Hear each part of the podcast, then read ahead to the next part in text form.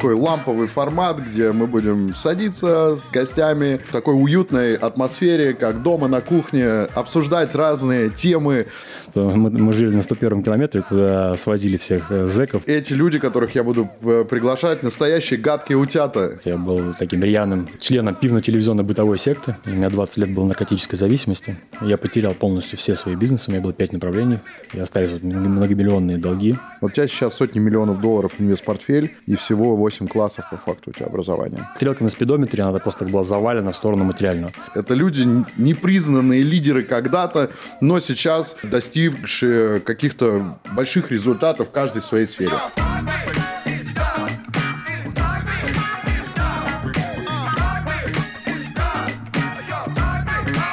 Добрый день или добрый вечер, дамы и господа. Добро пожаловать на Ugly Duck Show. Вы зададите вопрос вообще, какого черта происходит на нашем ламповом ютубчике? Друзья, давайте небольшую организационную минутку. Сейчас я расскажу, что здесь происходит. Никаких глобальных изменений на канале не будет. У нас с вами есть два направления. Это влоги, где есть жизнь, путешествия, что-то мы снимаем в процессе. Есть э, наши реалити-шоу. Это мы запускаем с вами бизнесы от начала до запуска, до каких-то первых результатов. Немножко разных документалок выходит про мои компании. Забегу наперед, скажу, что в Москве мы готовим такой проект – охренеть просто. На 10 выпусков это будет сериал. Там «Игра престолов» просто будет курить в стороне.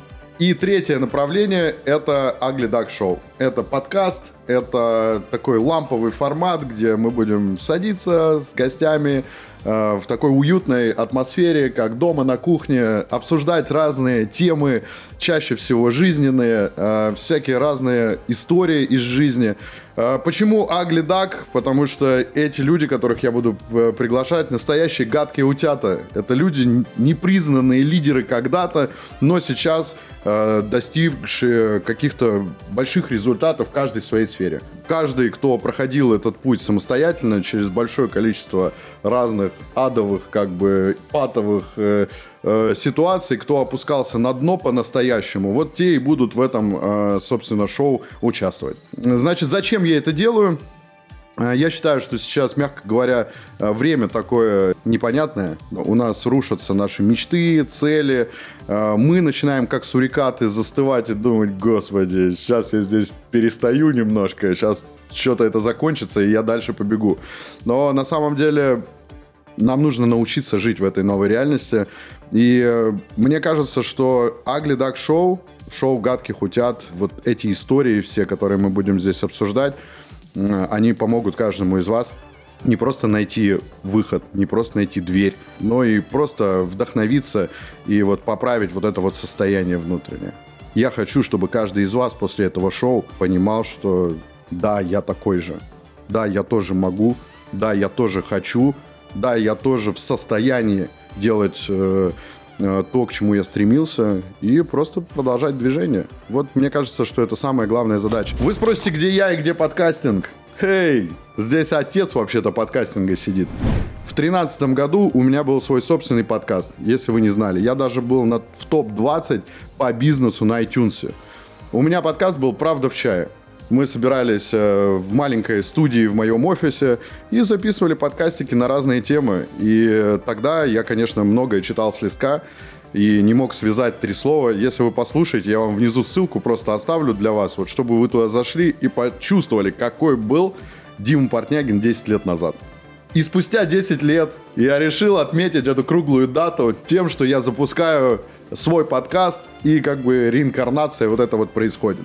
Итак, я желаю вам приятного всем просмотра. Все три камеры заряжены. Очень дорогое оборудование. Оцените сегодня картинку.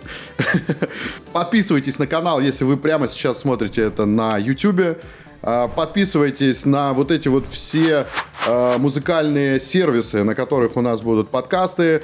Смотрите воочию, слушайте в ушах, на пробежках, дома, на работе, в машине, где угодно. Мне кажется, что это может быть очень интересным. Ну что, как говорится, мы начинаем.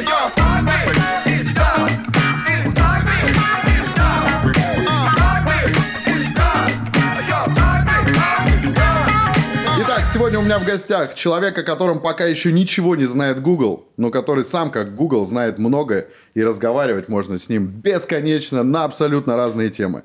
Миллиардер, владелец больше 10 компаний, семьянин, человек, который в прямом смысле когда-то достал до дна. Мы об этом сегодня поговорим.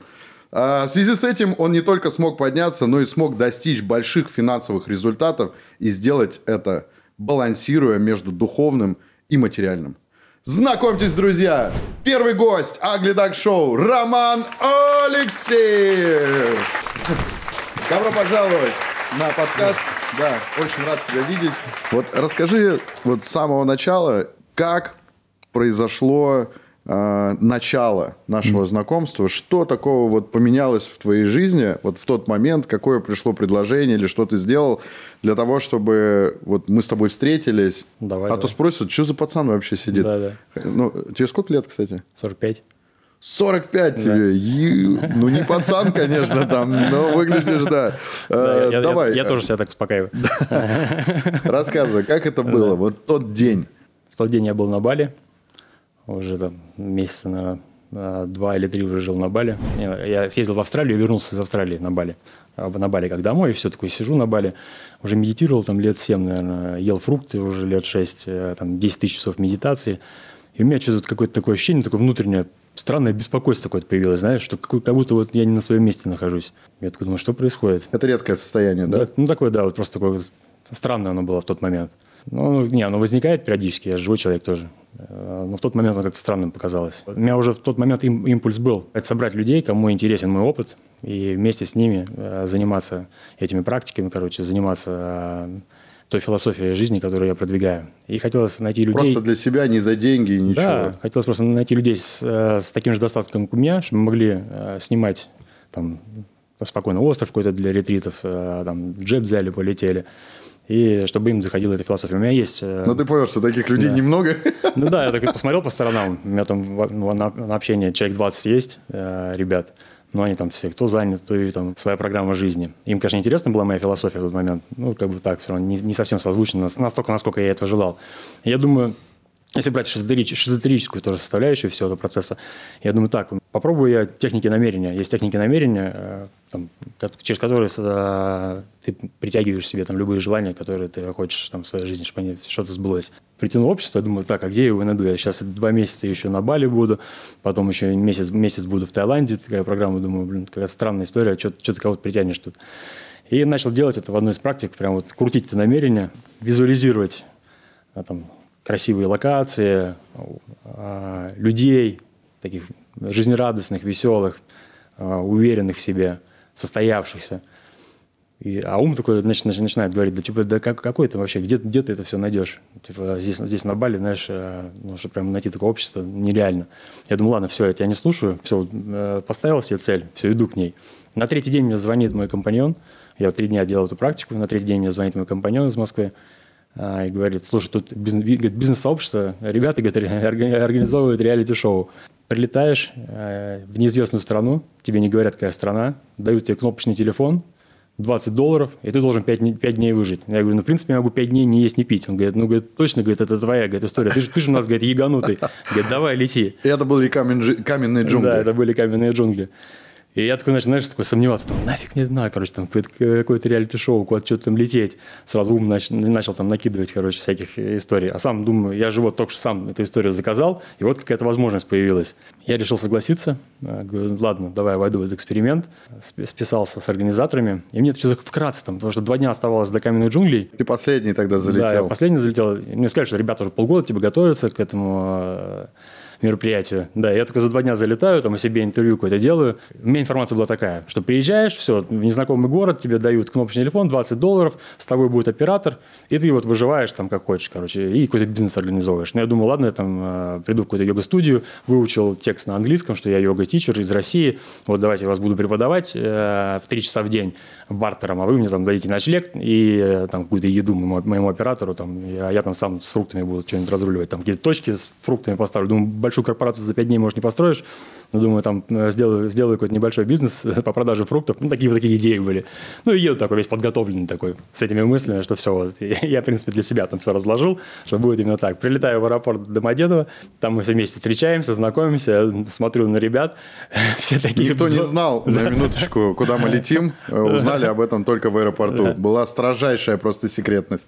И никто друг друга не знает. Ну, там несколько человек были, знали друг друга заранее. 16 человек, все такие взорванные, короче, все такие уже собранные, подкинутые, такие, так, летим, короче, все там, приключения сейчас будет, там, выживать будем. Ну, для меня такой стрессняк, конечно, я такой смотрю, вообще никого не знаю. Я, я вообще... Увидел всех этих да. ребят, полетели туда, там ты попал в мясорубку, понял, что а ожидания и, и, и реальность не совпали, твоей йога-студии не было. Короче, там мы прилетели, э, нам объявили, что это Кейптаун. Мы прилетаем э, в Кейптаун, едем в ресторан поесть. Все, мы там себя все презентуем. Было условие, говорит, возьмите с собой один предмет. Я думаю, ну, какой предмет я смогу взять? Э, что я там за пять дней сделаю? Думаю, вот у меня хорошо получается йогу делать. Думаю, возьму свой коврик для йоги. Вот я взял свой коврик для йоги, и с этим ковриком для йоги прилетел.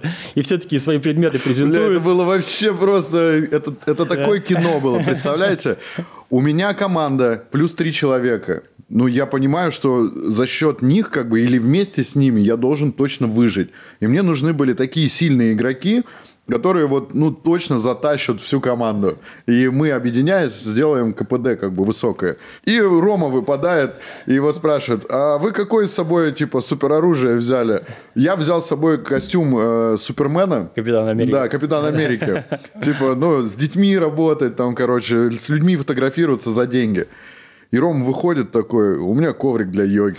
И я такой... Я думаю, как, блядь, какой коврик для йоги? Мы же сдохнем там. Минимум пизды дадут просто, блядь, за то, что мы такие. Вместе с ковриком. Да, вместе с ковриком. Коврик заберут, блядь, в первый же день. Ну, а максимум мы нифига не заработаем. Ну, вот мы в ресторане презентовали себя, все там все поели, так изрядно уже все выпили. Ну, вот мы едем потом уже дальше на, в автобусе все вместе. И они такие, о, какая красивая локация, какой красивый пляж, давайте выйдем пофотографируемся. Мы выходим фотографироваться такие все вместе, фотографируемся, и это нам говорит Халилов, ну, что вы думали, говорит, сюда отдыхать приехали, а вообще по программе было так, что мы должны были попасть в отель и с утра из отеля уже начать играть. Говорит, все, игра начинается здесь прямо мы сейчас. Мы начинаем КВН. Да. И у вас есть там два часа на то, чтобы переодеться полностью, чтобы у вас через два часа не было на вас ни одной вашей одежды. Если будет на вас ваша одежда, раздеваетесь до гола и играете голый. И все, я, короче, тебе дали, выдали телефон, 20 долларов, и мы, короче, все, побежали искать одежду. И я бегу и думаю такой, нафиг мне это было надо вообще. Я йог, медитатор, там, э, фрукта... Почувствовал в моменте, фруктоед, что, что это не твоя да, тема, да? Что происходит вообще? Адреналин просто из ушей тоже плещет, короче. Понимаю, что проходит час, а я встаю еще до сих пор в своей одежде, и у меня, короче, не получается ни с кем, блин, договориться, чтобы поменять свою одежду. Но потом я там включился, короче, договорился с продавцом магазина, поменял одежду свою, договорился, что я ему заложил одежду. И через пять дней, говорю, приду, выкуплю у тебя там в два раза дороже. Кое-как там на ломаном английском мы с ним все это, короче, разрулил, короче, Ну и в целом стержень. несколько предложений вообще, да. что тогда произошло вообще вот в твоей жизни, как это повлияло на тебя? Да, повлияло э, трансформационно. Повлияло. Глубокая трансформация Потому что ну, до этого я проходил э, разные мероприятия, связанные с трансформацией э, внутренней тишины, внутреннего, внутреннего состояния себя. И такие были тоже очень там, глубокие ретриты. А вовне вот так я не проявлялся, чтобы приехать, например, вот такой, и в такой обстановке находиться, где нужно делать какие-то задания, короче, такие трешовые разные истории возникали. Я поймал такой человеческий контакт еще за эту игру, где с вами вошел в определенную от, спали в церквях, атмосферу, спали да, в да, палатках. Там да, просто да, строили, улице, строили сами палатки, там жопа к жопе спали, там грелись там на, на минусовой температуре, там ну, такой дубак был. Я помню, я первый день там, положил эти ли, листья на, на землю и лег на них, сплю такой, э, на, на пальмовые листья. Какими-то пальмовыми листьями там, или, или это нас там чем-то накрыл. Я такой сплю, кто ночью ко мне, Миша Грачев э, подлазит еще первый день, когда мы еще по командам не разбились, и говорит, Слушай, говорит, я, говорит, я говорит, тайгу проходил, я знаю, как надо греться, надо, говорит, так, спина к спине, короче, на спина к спине, жопа к жопе, говорит, короче, и так, так согреешься. Ты думаешь, что за да, здоровяк что за лезет. Потом еще один, еще один, короче, мы такие четвером все, все такие лежим, давай перевернемся, давай одновременно синхронно, раз на другой бок, раз на другой бок, короче, вертелись. Это как-то поменяло твою жизнь? У нас там были очень душевные разговоры, э, когда мы вечерами сидели возле костра, после получения вот дневного опыта нас же привозили там с закрытыми глазами, выкидывали на разные локации, и мы там проживали такие высокоэмоциональные э, ситуации, после которых у нас прям так, знаешь, сердце раскрывалось, мы прям по душам разговаривали. Ваши идеи, да, там, ну, поменять мир, да, к лучшему, помочь предпринимателям, предпринимательскому сообществу для того, чтобы там, кратный рост был, для того, чтобы понимали, что все в их руках. И они для меня так, так глубоко зашли. Я увидел, и вы подсветили во мне мою сильную сторону, от которой я вот временно бежал э, отчасти в духовный поиск, и я ее как-то притушил на то время. А там она у меня такая воспряла, и я такой думаю, блин, да это же так круто, это так классно. Такие крутые идеи, такие мощ, мощные шаги парни принимают в эту сторону для того, чтобы это все реализовать, свои идеи и планы. И, и тут ты понимаешь, что ты должен вернуться обратно в жизнь, а пошли проблески. в бизнес Знаешь, или по- что это? Пош- пошли проблески такие. То есть пошли такие идеи, Потому мысли. Что, как я понял, ты занимался практиками, ел фрукты и не занимался никакой деятельностью, связанной с бизнесом. Нет, я занимался биз- э, деятельностью, связанной с бизнесом, только в оперативке не участвовал. Да. То есть я вышел из операционной деятельности и э, участвовал в советах директоров и там какие-то ну, принятия, принятия стратегических. Минимуму, ну, да? это вообще это такие кас- касания были, прям мини- минимальные касания. Потому что в какой-то момент я хотел вообще выйти из всех проектов и ставил вопрос так ребром тоже. Говорил, что все, я там хочу уйти в лес, э, построить ретритный центр, все, заниматься только саморазвитием, самопознанием, э, преподавать людям свою философию. И был, был такой период тоже да, в моей жизни. И вот он продолжался, продолжался, потом я, я почувствовал, что вот какая-то какая-то странная эта история, что как-то я вот ну, не на своем до конца месте. У нас есть своя э, философия жизни, да, вот ну, те корни, где у нас... Я это называю рычаг да. изменений, знаешь, за который ты дергаешь. И вот э, ты это на духовном своем уровне прочувствовал, когда ты делал практики и почувствовал вот это вот внутреннее. Очень сложно это чувство э, описать. Я называю его такое жжение внутри, микс э, какого-то внутреннего недовольства собой, жизнью, как бы, и э, еще и э, в сгустке с такой энергией, которая тебя как бы постоянно толкает. Типа, сделай, но она как будто бы не может тебе говорить. То есть, она тебе не может сказать, что сделать. Она тебя просто толкает, хм, вот так вот, знаешь. И ты такой думаешь, господи, что это такое, блядь? И вот когда я чувствую вот это, ты на своем уровне, а я на своем уровне это чувствую, я понимаю, что прямо сейчас мне нужно дернуть рычаг изменений. И вот этот рычаг изменений, такая техника, я ее по, по себе очень хорошо знаю. Это как будто ты проходишь круг такой, да, вот, например, в гонках. Вот ты круг прошел, и второй круг у тебя начинается, у тебя вот это вот жжение, и тебе надо срочно принять решение, какое изменение ты сделаешь прямо сейчас. Если ты его не делаешь, то жизнь будет всячески тебя подталкивать с разных сторон, и иногда не толкать, а бить тебе в лицо. Mm-hmm в такие моменты я начинаю перебирать разные как бы техники. Ну, типа там переехать в другую страну, там, да, сколько раз я это делал, начать заниматься каким-то творчеством, там какие-то внутренние пройти, там внешние трансформации, например, как я буду выглядеть, или окружение поменять, или э, род деятельности поменять, или, короче, ну, начать делать что-то новое, абсолютно новое для себя. И вот этот рычаг изменений, я его э, раньше дергал реже, Потому что я еще ждал, как бы, думал, это чувство, оно само по себе пройдет. А оно же, сука, потом в депрессию превращается. Mm-hmm. Это я сейчас про что говорю? Я сейчас говорю про людей, у которых повышенный уровень энергии и при этом как бы большие амбиции. Это, это страшная смесь вообще, которая тебя просто уничтожает в моменте. И насколько я понял, что ты это тоже почувствовал в себе, что тебе надо дергать рычаг изменений, что твоя жизнь становится постной, э, понятной, обыденной. Как бы понятно, там в этих медитациях ты очень большой и раз, разносторонний опыт проживаешь. Но это как будто бы превращается все в рутину. В этом же тоже есть определенная рутина. Вот как ты считаешь, что существует ли этот рычаг изменений, и чувствуешь ли ты то, что чувствую я, и действительно ли тогда произошло у тебя, что даже если ты духовно развивался, то ты все равно из этого, блядь, сделал рутину? Классный вопрос. А, но с нами всегда разговаривает наша интуиция, да? А, по сути, интуиция – это концентрированный опыт жизни. Вот весь опыт, который мы собрали, он с нами разговаривает такими выжимками, да, и мы это чувствуем, когда нам э, жизнь подсвечивает дорогу, куда нам нужно идти. Она подсвечивает, и мы не всегда слышим это, не всегда делаем туда первые шаги, и, как ты правильно сказал, иногда она просто тебя бьет лопатой по спине, для того, что уже не пошел, а побежал туда. И э, у меня в жизни были перекосы и в материальную сторону, такие прям вообще просто, я был таким рьяным э, членом пивно-телевизионно-бытовой секты. Прям, знаешь, вот все прям топил полностью за материальное, вообще никакой духовности. Там, бизнес, бабки, достижения, бабки, цели. все, да, вообще там э, только это и больше ничего. И потом в какое-то время произошел перекос в духовную сторону очень сильный. И вот как раз тот момент, когда у меня появился этот запрос, да, э, попасть в общество людей, где будут люди со схожими интересами, которым тоже будет интересно уже получение новых источников энергии, да, а, интересоваться будет духовностью, и при этом они занимаются предпринимательством да, на определенном уровне. В тот момент, да, я почувствовал, что все, вот какая-то вот неспокойство, да, вот эта интуиция, она тебе говорит, что все, и тебе, тебе нужно идти и э, проживать, проживать совершенно новый опыт. Я, я прилетел, прилетел на Бали, жене говорю, все, короче, я хочу вступить в клуб, давай, говорю, у нас была проплачена вилла, водитель был проплачен, все, я говорю, все, отказываемся, все, все оставляем, все, летим, летим в Дубай. Мы прилетели в Дубай, вступаю в клуб, и ко мне подходят ребята, я когда себя презентовал, говорят, слушай, мне тоже твой опыт, твой опыт созвучен, я тоже там э, занимался, там, э, кто-то сыроедил, кто-то там духовными практиками занимался, и это десятки людей начали подходить. Я думаю, о, как интересно. Потом, когда вернулся в Москву, добавили меня во все чаты, и я смотрю, в чатах есть чаты, там, медитация, духовность, 80 э, человек в чате. Я думаю, вот это да, вот это ну. И я, я в тот момент такой... До Концентрация до, новых да, людей, да? До меня дошло, что э, именно то, что я там пытался в свою жизнь притянуть, э, ту игру, которую я заказывал новую, вот она и произошла. Часто задают мне вопрос, в том числе подписчики, вот mm. как найти себя?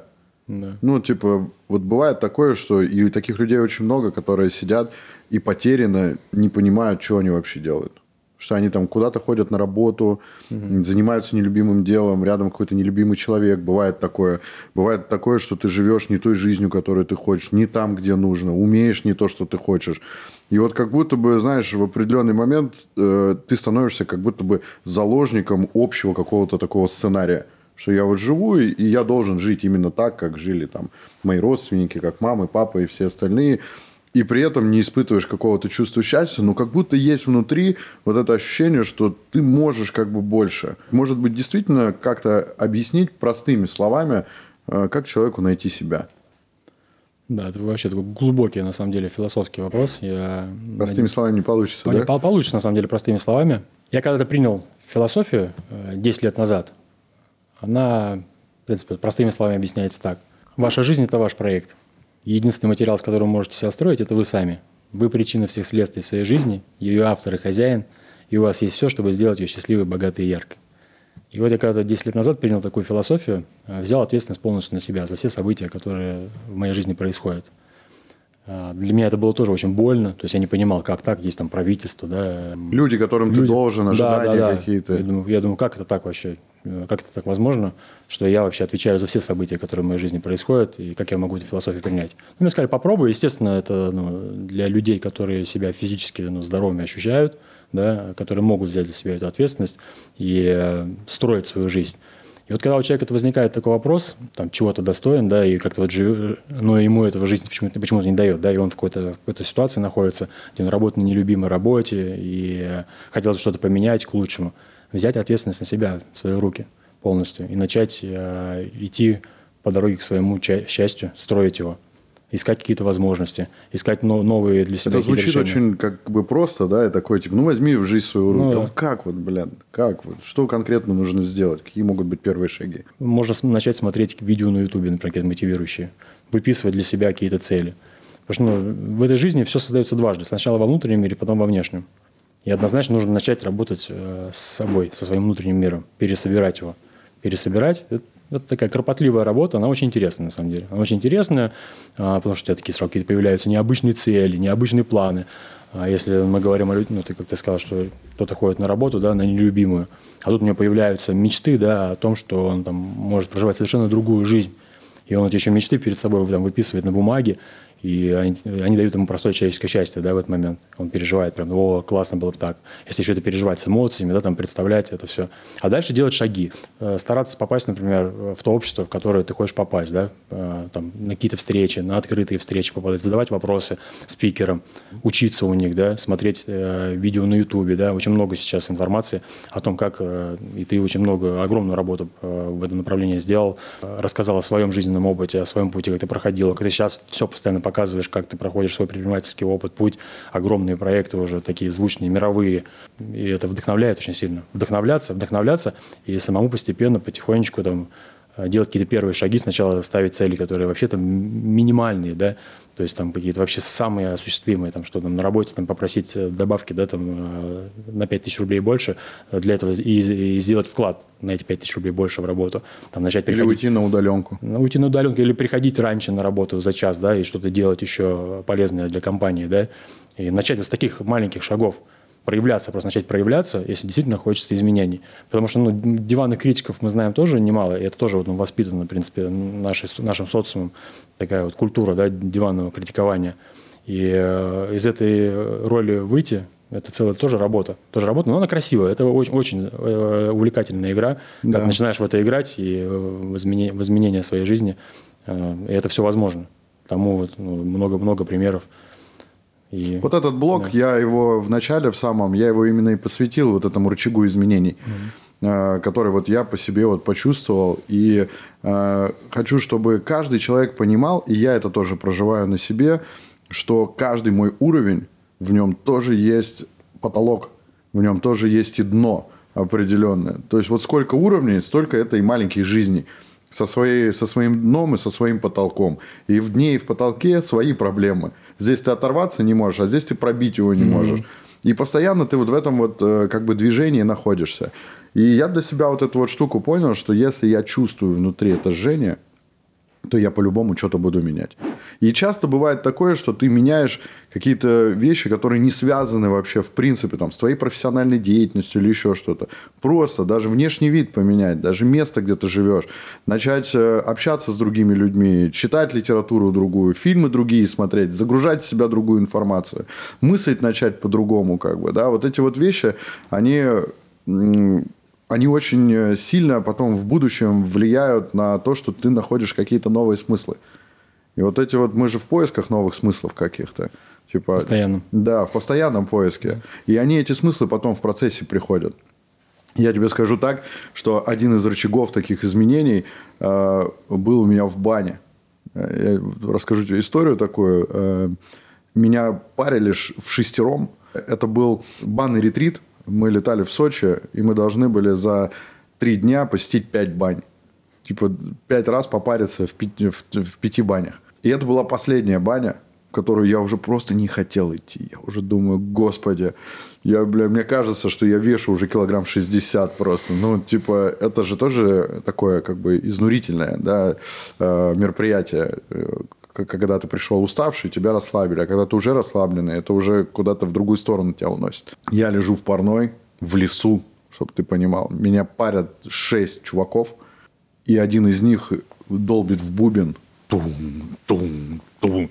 И чем они быстрее парят, тем он э, интенсивнее начинает бомбить в этот бубен. И я в этот момент, я чувствую, что во мне прям вот что-то собирается внутри, и один из этих э, пармастеров кричит мне в ухо, говорит, не держи в себе эмоции. И я начинаю, представляешь, просто кричать, а потом я начинаю плакать, представляешь. То есть вот за криком было вот этот плач, и у меня изнутри пришло осознание того, что типа я служение людям. Прикинь, откуда появилась вообще такая история в голове, я так и не понял.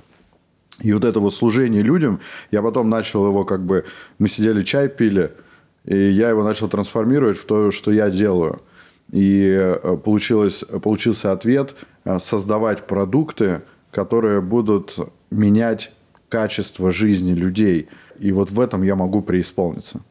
И я понял свое, короче, вообще свой путь. То есть я не должен заниматься онлайн-бизнесом, я не должен заниматься инвестициями, я не должен заниматься чем-то скучным – я должен создавать что-то, что будет улучшать качество жизни людей. через сообщество, объединение людей, через э, продукты, которые они могут попробовать, э, там, не знаю, вот как у нас там, попариться, постричься, покушать, там, прокатиться на автомобиле, приехать куда угодно и получить какой-то определенный сервис, который улучшит их жизнь. И я понял, короче, что это моя тема. И я вот здесь нашел для себя очень много ответов. Хотя это была просто баня. Да, то есть определенный какой-то момент, какая-то пиковая была история, которая вот меня вот так вот сильно внутри перезагрузила. И это тоже был рычаг изменений. Прежде чем я тебе начну задавать следующий вопрос, у меня есть такая вот штука. Бау, рубрика. Случайный вопрос. Ты можешь просто выбрать, ну, на пару вопросов. Какой ты выберешь, на тот же и я отвечу. Я не знаю этих вопросов. Давай, погнали. Или не буду отвечать. Из-за чего последний раз ругался с женой? О, я на него уже ответил. Ну ладно. Когда ответил? А, Во влоге просто я взял карточку и увидел, А, короче. Да, и я рассказал о том, что ну вообще по полной херне. То есть мы так стали много времени проводить вместе, что мы просто реально начали бесить друг друга. Прикинь, я не знаю, как это работает, но что-то в определенный момент мы просто сцепились из-за какой-то просто суеты какой-то мелочи. И мы так разругались вообще, прямо все высказали друг другу. Вот, но через час мы уже ужинали, сидели как бы, и, в принципе, мне кажется, даже никто и ничего не понял, что произошло. А, Ну, у меня была ситуация, я кресле не пристегнул ребенка. Ехали в машине, да, и забыл пристегнуть его в кресле. И жена, конечно, разгневалась, ну, как бы это было уместно, но как бы э, последняя ситуация была. Ну, у нас редкие... Обидно тебе было внутри? Да нет, не обидно, но это как бы, ну, задело, потому что ну, действительно безопасность ребенка – это важно. И, все как бы на этом быстро очень все разрулилось. Ну-ка, давай еще. Ага. Кто повлиял на тебя больше всего? А, На меня повлиял больше всего в моей жизни отец мой. А Он для меня был таким а, и есть а, примером. Знаешь, э, интересно наш такой опыт с ним прозвучал да, в жизни. Он никогда не лез ко мне с какими-то нравоу- нравоучениями, да, то есть там не коучил меня, не приставал ко мне, короче, не ограничивал мою свободу. Но при этом вот он своим примером, да, своим примером э, в меня заложил такие вообще глубокие человеческие качества, за которые я ему всю жизнь благодарен. И благодаря, благодаря этим качествам я как человек состоялся. Потому что вот эти вот наши умения терять, да, вот просто вот легко теряешь в жизни и э, делаешь это с юмором. Если что-то происходит, как бы, ну, всегда находишь какие-то положительные моменты в том, что происходит какая-то потеря в жизни.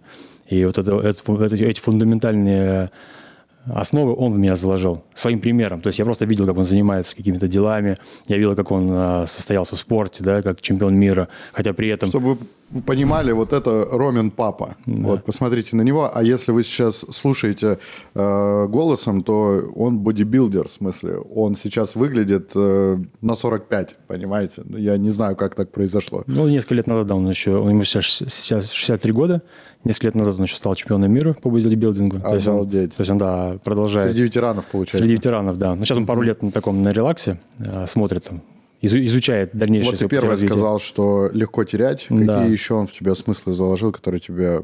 Да, Молодежь. говорить всегда правду. Да. И не бояться делать. То есть такие вот прям три фундамента. И это Круто. со своим, своим примером. А, Я вот после этого регулярно говорю, меня спрашивают, там, а, как взаимодействовать с детьми, да? А, Какие там у тебя есть свои какие-то там ценные там, штуки, которые ты можешь передать? Я говорю, в воспитании детей три правила. Первое – это личный пример, второе – личный пример, и третье – личный пример. Хотите своих детей вырастить там каким-то, как вы себя видите, это, да, себя воспитываете и показываете им себя. Де- Дети повторят за вами самым наилучшим образом, только в своем проявлении. Я тоже отвечу на этот вопрос, и почему-то у меня тоже отец. И я как даже ты, когда еще не, э, не начал отвечать, я уже понял для себя, что это тоже папа. Потому что вот хоть он, э, я его потерял в 10, да, но за эти 10 лет он в меня такой фундамент заложил мощный, который мне также в течение жизни помогает. И я больше скажу, что у меня э, часто бывают разные ситуации в жизни, когда я сам задаю себе вопрос, а как бы поступил папа? То есть это такое вот проверочная какая-то история. А вот отец бы так поступил, он бы так сделал, или как бы он вышел из этой ситуации. и начинаю подгружать разные маленькие какие-то сюжеты, картинки, когда я с ним ездил на работу, когда он выходил на сцену, когда он там дарил людям подарки, когда он устраивал нам праздники, когда он там нас с друзьями вез там в баню, он там с нами играл в футбол, он выносил нам еду на улицу, когда мы сидели с пацанами в карты и играли во дворе, он просто выносит огромную там тарелку просто еды, говорит, пацаны, нате, покушайте, типа. Вот эти вот вещи все, они вот э, для меня стали таким отпечатком очень сильным, который дает мне возможность находить ответы на разные вопросы в течение жизни, хотя его уже нет со мной рядом 25 лет. Прикинь, ну то есть вот, вот такие вот вещи. И что он заложил в меня? Первое, это хотите добиваться. Он, он всегда говорил, что он хочет, и он всегда показывал, как он это берет. Этот психологический метод, я не знаю, он его продумывал, или, и вот у меня до сих пор эти вопросы есть внутри, он его продумывал, или он просто так жил да, а я это считывал так. И как на меня это, как на ребенке, на подростке потом э, как бы сказывалось. Хотите добиваться, это значит, что все легко. То есть я в своей жизни смотрел на любую задачу и сразу, глядя на нее, я понимал, что это легко. Ну, типа, изи, сделаю по-любому, типа, достигну. И вот это, э, вот этот порог входа, как бы, вот отсутствие вот этого страха какого-то или чувства там типа о риск! Да типа вот для людей же там риск это типа такая типа большая философия большой сложный вопрос. Для меня этого никогда такой вот истории нет и не было и мне кажется это отец. Второе это отношения с людьми я видел, как он строит отношения с людьми, как он всех собирает, объединяет, как он тосты говорил, он приносил гитару, играл, песни пел, он всегда брал микрофон, выходил на сцену. Ну, типа, это я, понимаешь? Когда, когда ты сейчас говорил, да, описывал своего отца, такое ощущение было, знаешь, как будто себя описываешь. Вот да. Все скиллы, которые Прикинь, ты перечислил. Он душа компании, он всегда в центре внимания, он всегда веселый и так далее. Прикинь, это типа то, что я взял от него. И, наверное, третье, наверное, отношения с мамой. Я видел, как он ее любит, как он к ней относится, как он снисходительно всегда в разных ситуациях поступал, когда вот, например, мама что-то может там, ну, типа, сказать, рыкнуть там, или, или там без настроения, или что-то еще, он всегда переводил это все в шутку. И я понял, что это была не слабость, это была сила что он всегда как бы не шел на рожон, он не разрушал отношения, он не портил эти отношения, и он дарил ей всегда подарки, он ее всегда целовал, он ее всегда обнимал, и я это все видел со стороны, и вообще я себе не представлял другой жизни. Потом, когда отца не стало, через какое-то время, через несколько лет у мамы появился ухажер, как бы, да, и я помню, как мы с ним сидели, он очень хотел мне понравиться, и он э, задал мне такой вопрос, на который я неправильно ответил, но я тогда понял, что он точно не мой отец, он им быть не может. Да. Он спросил, что ты думаешь, если я буду с вами, как бы, ну, на постоянку, типа, что мы с мамой поженимся. Я сказал, что я против. И, конечно, это было глупое, глупое решение, и, может быть, я тогда разрушил, возможно, эти отношения, но э, я его не видел э, таким, как у меня был отец. Ну, типа, как будто бы мне казалось, что мама должна быть с другим человеком. Короче, вот отец это тот, кто повлиял на меня тоже, и вот такие три как бы основных смысла я донес. Uh, all right. Личный uh, пример, да. Да. Из-за чего последний раз так? Все, это мы убираем, это мы сюда, правда или действие у нас будет дальше. Так, э, значит, идем дальше.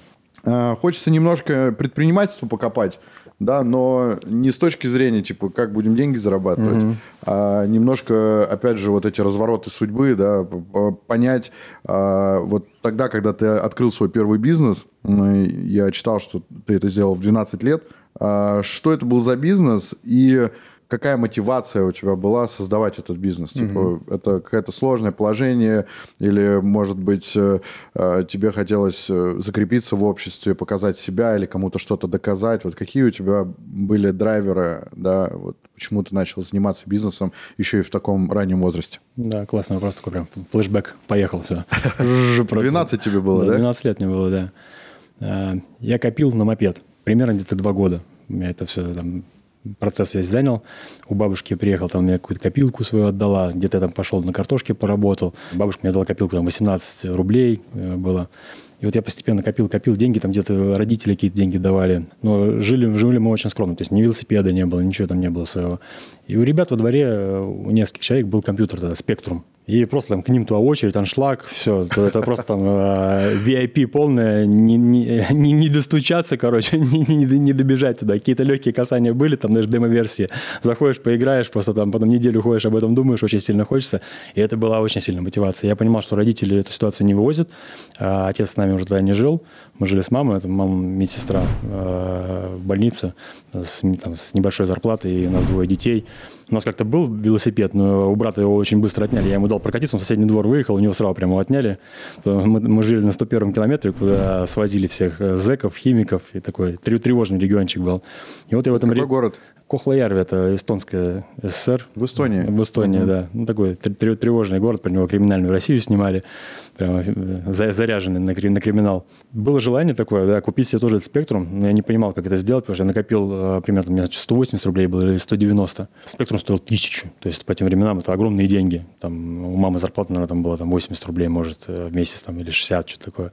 Как вообще с этим вопросом, вот как, why? Я пришел в комиссионку, смотрю, они продают жвачки. Жвачки стоят 5 рублей. Я нет-нет свои деньги туда сливал, накопление, ну так, э, все равно экономил, но жвачки жевать хотелось, потому что все их жуют, и я их тоже поджевывал. И по 5 рублей покупал эти жвачки. И кто-то мне сказал, что в Питере эти жвачки продаются по 2 рубля. Я такой думаю, о, в принципе, ну, незамысловатая схема.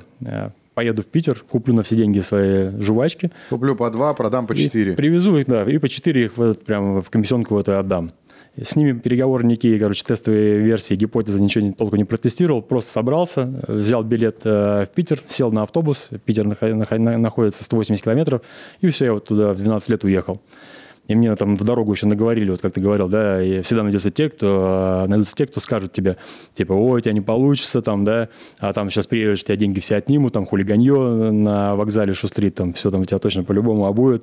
Я взял свою бронзовую дубинку и думаю, так, вот просто выбегаю из автобуса, первый попавшийся ларек подбегаю, покупаю и убегаю. Все, там, для себя все эти бизнес-модели, ходы продумал. Риски. Риски, оценил. да, взвесил все там, примерно, ориентировочно, там, да. Все, вот я выбежал из автобуса, прям выбежал, знаешь, добежал до первого ларька, ларька, сразу на все эти 180 рублей закупил жвачек и, и все, поехал к себе в регион. Приезжаю в этот комиссионный магазин, прихожу, им говорю, возьмите по 4. Они говорят, нам не надо, нам не интересно. А, то есть ты не протестировал? Я не протестировал даже гипотезы, не, да. Не пошел, не пропичил без жвачек. И тут, да, вывод номер один, блядь. Оцени спрос, блядь. Тест гипотез, да, своей проведи поглубже. И вот я иду, и думаю, вот у меня этих жвачек, короче, там получается на 200 рублей, ну, там сколько-то блоков там их было. И у меня такое отчаяние, знаешь, я думаю, блин, как так получилось, да?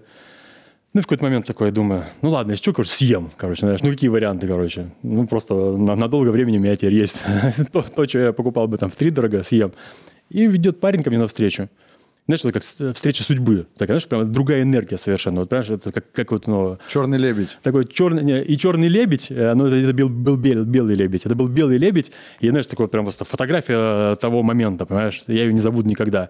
И я такой иду, у меня такое, знаешь, смущение предложить ему, да, хочется, знаешь, я понимаю, что вот, ну, просто надо сказать, там, нужны жвачки или нет. Я иду, и меня, знаешь, так тоже сковывает, короче, знаешь, не дает жизнь, короче, сказать ничего. И я такой, нужны жвачки? Он говорит, да, нужны.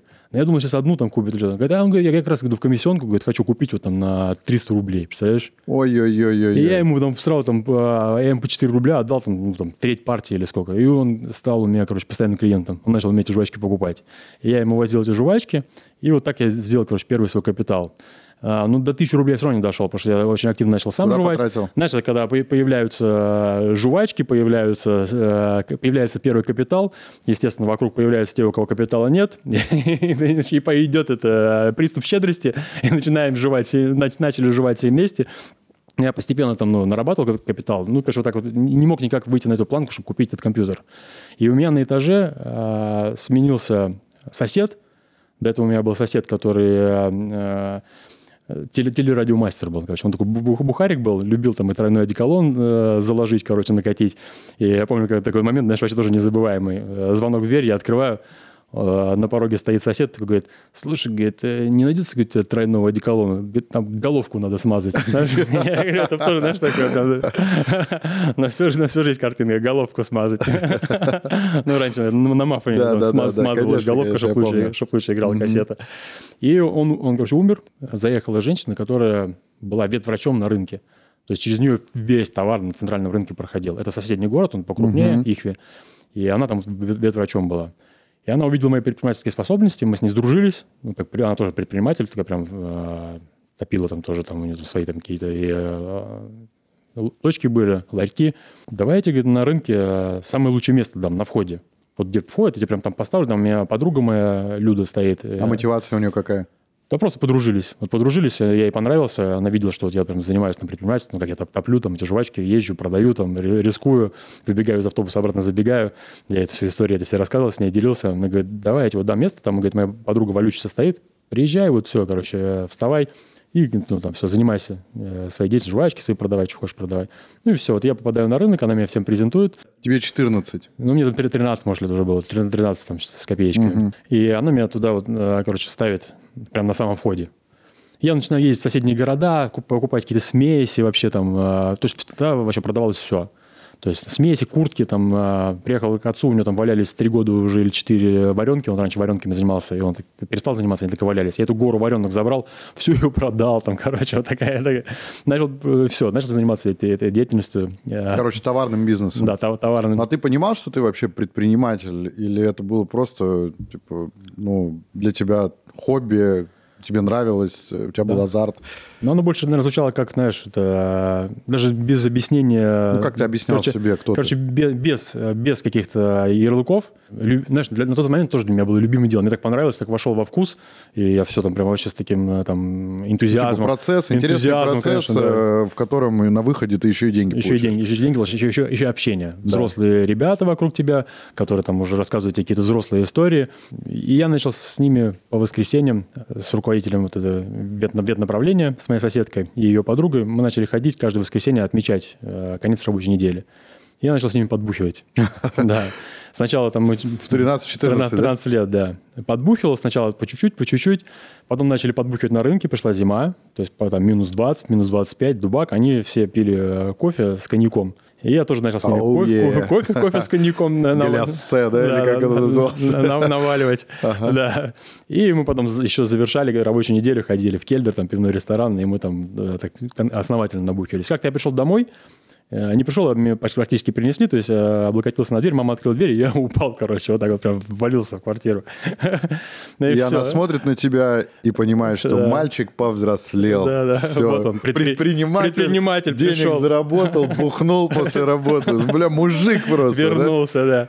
Бля, как мы быстро взрослели тогда, конечно. Да, на, на, на перемотке просто все происходило. Я достиг-то цели, я заработал, у меня уже полторы тысячи э, капитал был рублей. Тебе уже компьютер не нужен был? Нет, э, компьютер нужен был. Я интересовался компьютером. Произошел такой там серьезный скандал. Мама поругалась с соседкой и запретила мне работать э, на рынке. Все, она говорит, все, кирдык, Типа ему учиться надо, ну, учиться, да, он тут буханный приходит. Хотя я уже там в школе говорил, что все, мне образование особо не нужно я предприниматель, все, я тогда уже начал заявлять в какой-то, в какой-то точке, что все, я, я предприниматель. И сколько лет тебе было? Ну, где-то 14 лет мне было. Все, я сказал, я все, я предприниматель, я вижу свою реализацию там, я буду зарабатывать деньги там совершенно другим образом, не, не нужно образование. Начал это прямо там пропагандировать, что все, я буду зарабатывать деньги другим путем. Все, мама с ней поругалась, ну, у меня вот был этот капитал, я купил себе спектрум этот. За... Короче, риск у тебя был, это мама, да. которая в определенный момент тебя обрубила, как обрубила, бы, возможность да. заниматься тем, чем ты хочешь, и то, что дает тебе здесь сейчас как бы результат. Ну, ответственность была на ней за меня, понятно. Какой что... у тебя следующий был шаг? Следующий шаг, я где-то года полтора там что-то пытался учиться, да, но у меня это очень плохо получалось. Ну, а вернулся ты когда в бизнес? В бизнес я вернулся в 16 лет. Да, у меня был там такой пробел, я начал заниматься спортом, выпивка Какой пошла. сферой ты дальше начал заниматься? Дальше я переехал в, э, в столицу, мне предложили возглавить, ну так, у меня были вот предпринимательские способности, мне предложили возглавить э, баню. Возглавить, я такой думал, корпорация. Корпорация баня. Возглавить баню. Ну, типа управляющий баней, да? Управляющий баней, да с руководителем там были какие-то не... пошли разногласия, все, с ним там расстались. Мне предложили приехать возглавить. Я... И сказали, бери с собой кого хочешь из своего города, одного человека. при, приезжайте и все, возглавляйте. За 9 месяцев мы эту баню удачно прогуляли. Так получилось, да. А, потому что вот начал вот этот поток идти нескончаемый. Э, друзей. Друзей, да. И с 101 километра приезжали друзья, когда выходные были. Мы там, Ромка-то у нас да, поднялся, да, надо да, к нему да, ехать да. в гости. Закрывали баню, играли в прятки. Все, баню профукали. Но это вот такой, знаешь, спасительный момент в моей жизни, на самом деле, прозвучал. Пока я уехал и возвращался, и еще вернусь обратно, то есть я нашел из старшего поколения э, компаньона себе, говорю, предложил более старшим, и говорю, поехали со мной, там, ну, тоже с, од... с одним парнем общались, и он сам поехал, на три года был меня старше. То есть мне было 16, ему 19 было. Мы вот вместе туда отправились. И пока мы там э, нарабатывали свой опыт, какой-никакой, это все равно опыт предпринимательства, это отчеты, понимаешь, это там кухня, то есть уже совершенно другая, другая история. Более взрослая. Более, более взрослая, да. Пока мы этот опыт нарабатывали, а, у меня друзья начали употреблять героин. Я остался в Сталине, потом даже когда потеряли баню, начал там себя искать. Но вернувшись в Кохлояры, приехал в свой родной город – и они меня встречают, и они все, э, все упоротые, понимаешь, они все чешутся, там, я им ну, предлагаю выпить, да, память выпьем, а им не, не довыпить, они все там, ой, Ромка, там, знаешь, э, давай потом, ну, это вся история началась. Я ну, сейчас назад отматываю, понимаю, что для меня вот этот э, отъезд э, в столицу, он сыграл То есть такое... получается, что там было два выхода, либо вверх, либо вниз, да? Да. Если бы остался в Кухлере, ну, скорее всего, да, я с ними поддержал бы всю эту историю и мы бы скатились трам-тарарам. Если Типа. быстро, что, такими крупными мазками, да. какие дальше у тебя были бизнесы, компании, и каким образом ты выбирал, чем ты будешь заниматься? Это был какой-то осознанный выбор, или ты видел какую-то возможность здесь сейчас, или это просто по залету были истории? Какая личность, такие дела, как говорится. И в тот момент особого выбора не было. То есть, что находил, да, какие направления, и какие-то ну, там, для себя ребусы складывал, э, тем и занимался. Тогда не было доступа То есть, к ты интернету. не задавал себе вопрос, мое, не мое, как бы... Э... Деньги. Все. Да. На первом месте деньги. Все, деньги – результат. В 17-18 лет я начал регулярно ездить в Россию. В Россию, Белоруссию э, и наж, э, наживаться социальным капиталом. И потом я просто срастил э, бизнес там, мы брали, там, у меня были контакты в России, где можно было купить товар подешевле, а в Эстонии кому отдать э, подороже. У одного из моих знакомых была фура, там тягач был, у другого прицеп. Я вот пришел, вот просто ребус э, собрал, говорю, так, ты даешь тягач, ты даешь прицеп, так, ты даешь товар под реализацию, ты мне веришь? Верю. А ты покупаешь. Все. Сложил, математику и посчитал. Эти шестеренки начали да, шестеренки, работать, да? Да, и шестеренки начали работать. За год у меня появилось 40 фур. Своих уже. Все, отдельных, короче, от, от ребят. Хотя они там выросли тоже, все. И я, ну, я сразу, в принципе, это делал известным, что мы идем до определенной точки. Дальше как пойдет, потому что ну, там, там больше моих было контактов основных. Но в этом возрасте, 18-19 лет, как ты считаешь, за счет чего у тебя получилось это сделать?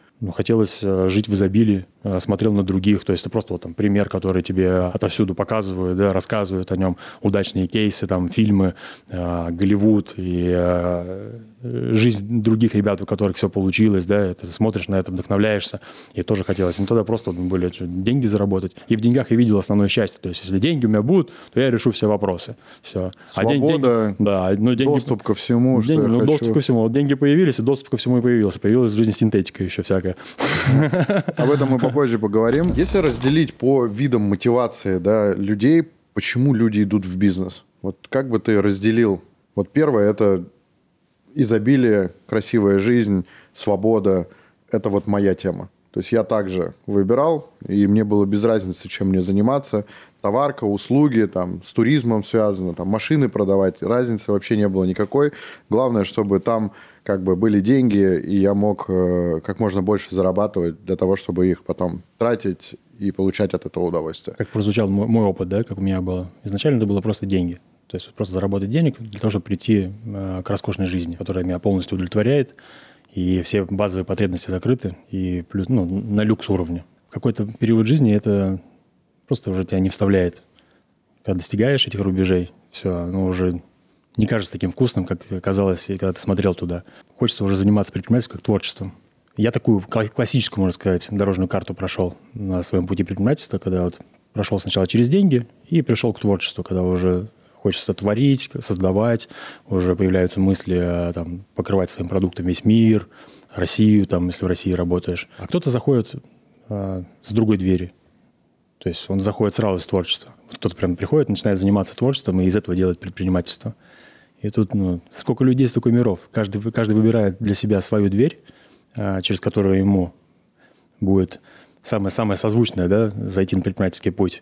А кто даже не думает, да, что он будет предпринимателем. То есть такие, такие, такие тоже имеют, имеют место быть кейсы, когда люди просто занимаются своим любимым делом, и не обязательно связаны с творчеством, просто помогают, помогают людям да, решать какие-то вопросы. И тут бах, они обнаруживают себя, что они тоже стали предпринимателями, потому что их услуга, их помощь, она настолько становится востребованной, что они тоже, тоже становятся предпринимателями. Социальный уровень в обществе, доказать, ну, показать себя власть. Мы выстроены таким образом, что у нас присутствует и животная составляющая, вот эта доминантность, да, а кому-то доказать. А на самом деле перед человеком стоит такая одна из самых серьезных задач, да, такой вызов в этом мире, разобраться со своим разумом и со своим телом. Вот, настроить свои чувства, эмоции, мысли. Эта работа требует такой очень высокой внимательности, иначе человек начинает страдать, когда у него происходит дисбаланс. Вот это вот животное поженить с разумом.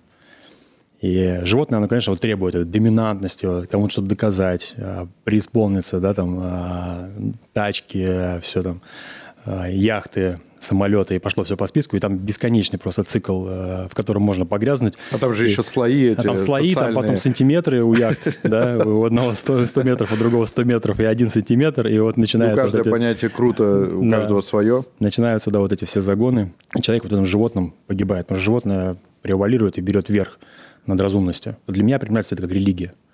То есть здесь можно преисполниться вообще э, по всем причем ты не ограничен ни по полу, Во... ни по возрасту, вообще, ни по религии. Вообще никак. Ни... И э, никакие... Кто-то даже на Марс летит делать бизнес. Ну, то есть вот вплоть до такого. Это понятно, что все это там э, проявление того механизма, который всем этим миром руководит, то ум наш, да, он тут все это реально сформирует, и он такие игры задает. Но это красиво, это красиво раскрывается, и предпринимательство – это просто полет фантазии для творчества, для реализации себя во всех направлениях.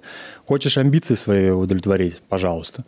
Хочешь творчество удовлетворить? Пожалуйста. Хочешь отношения удовлетворить? Пожалуйста. Если говорить про, э, про бизнес и да. образование, например.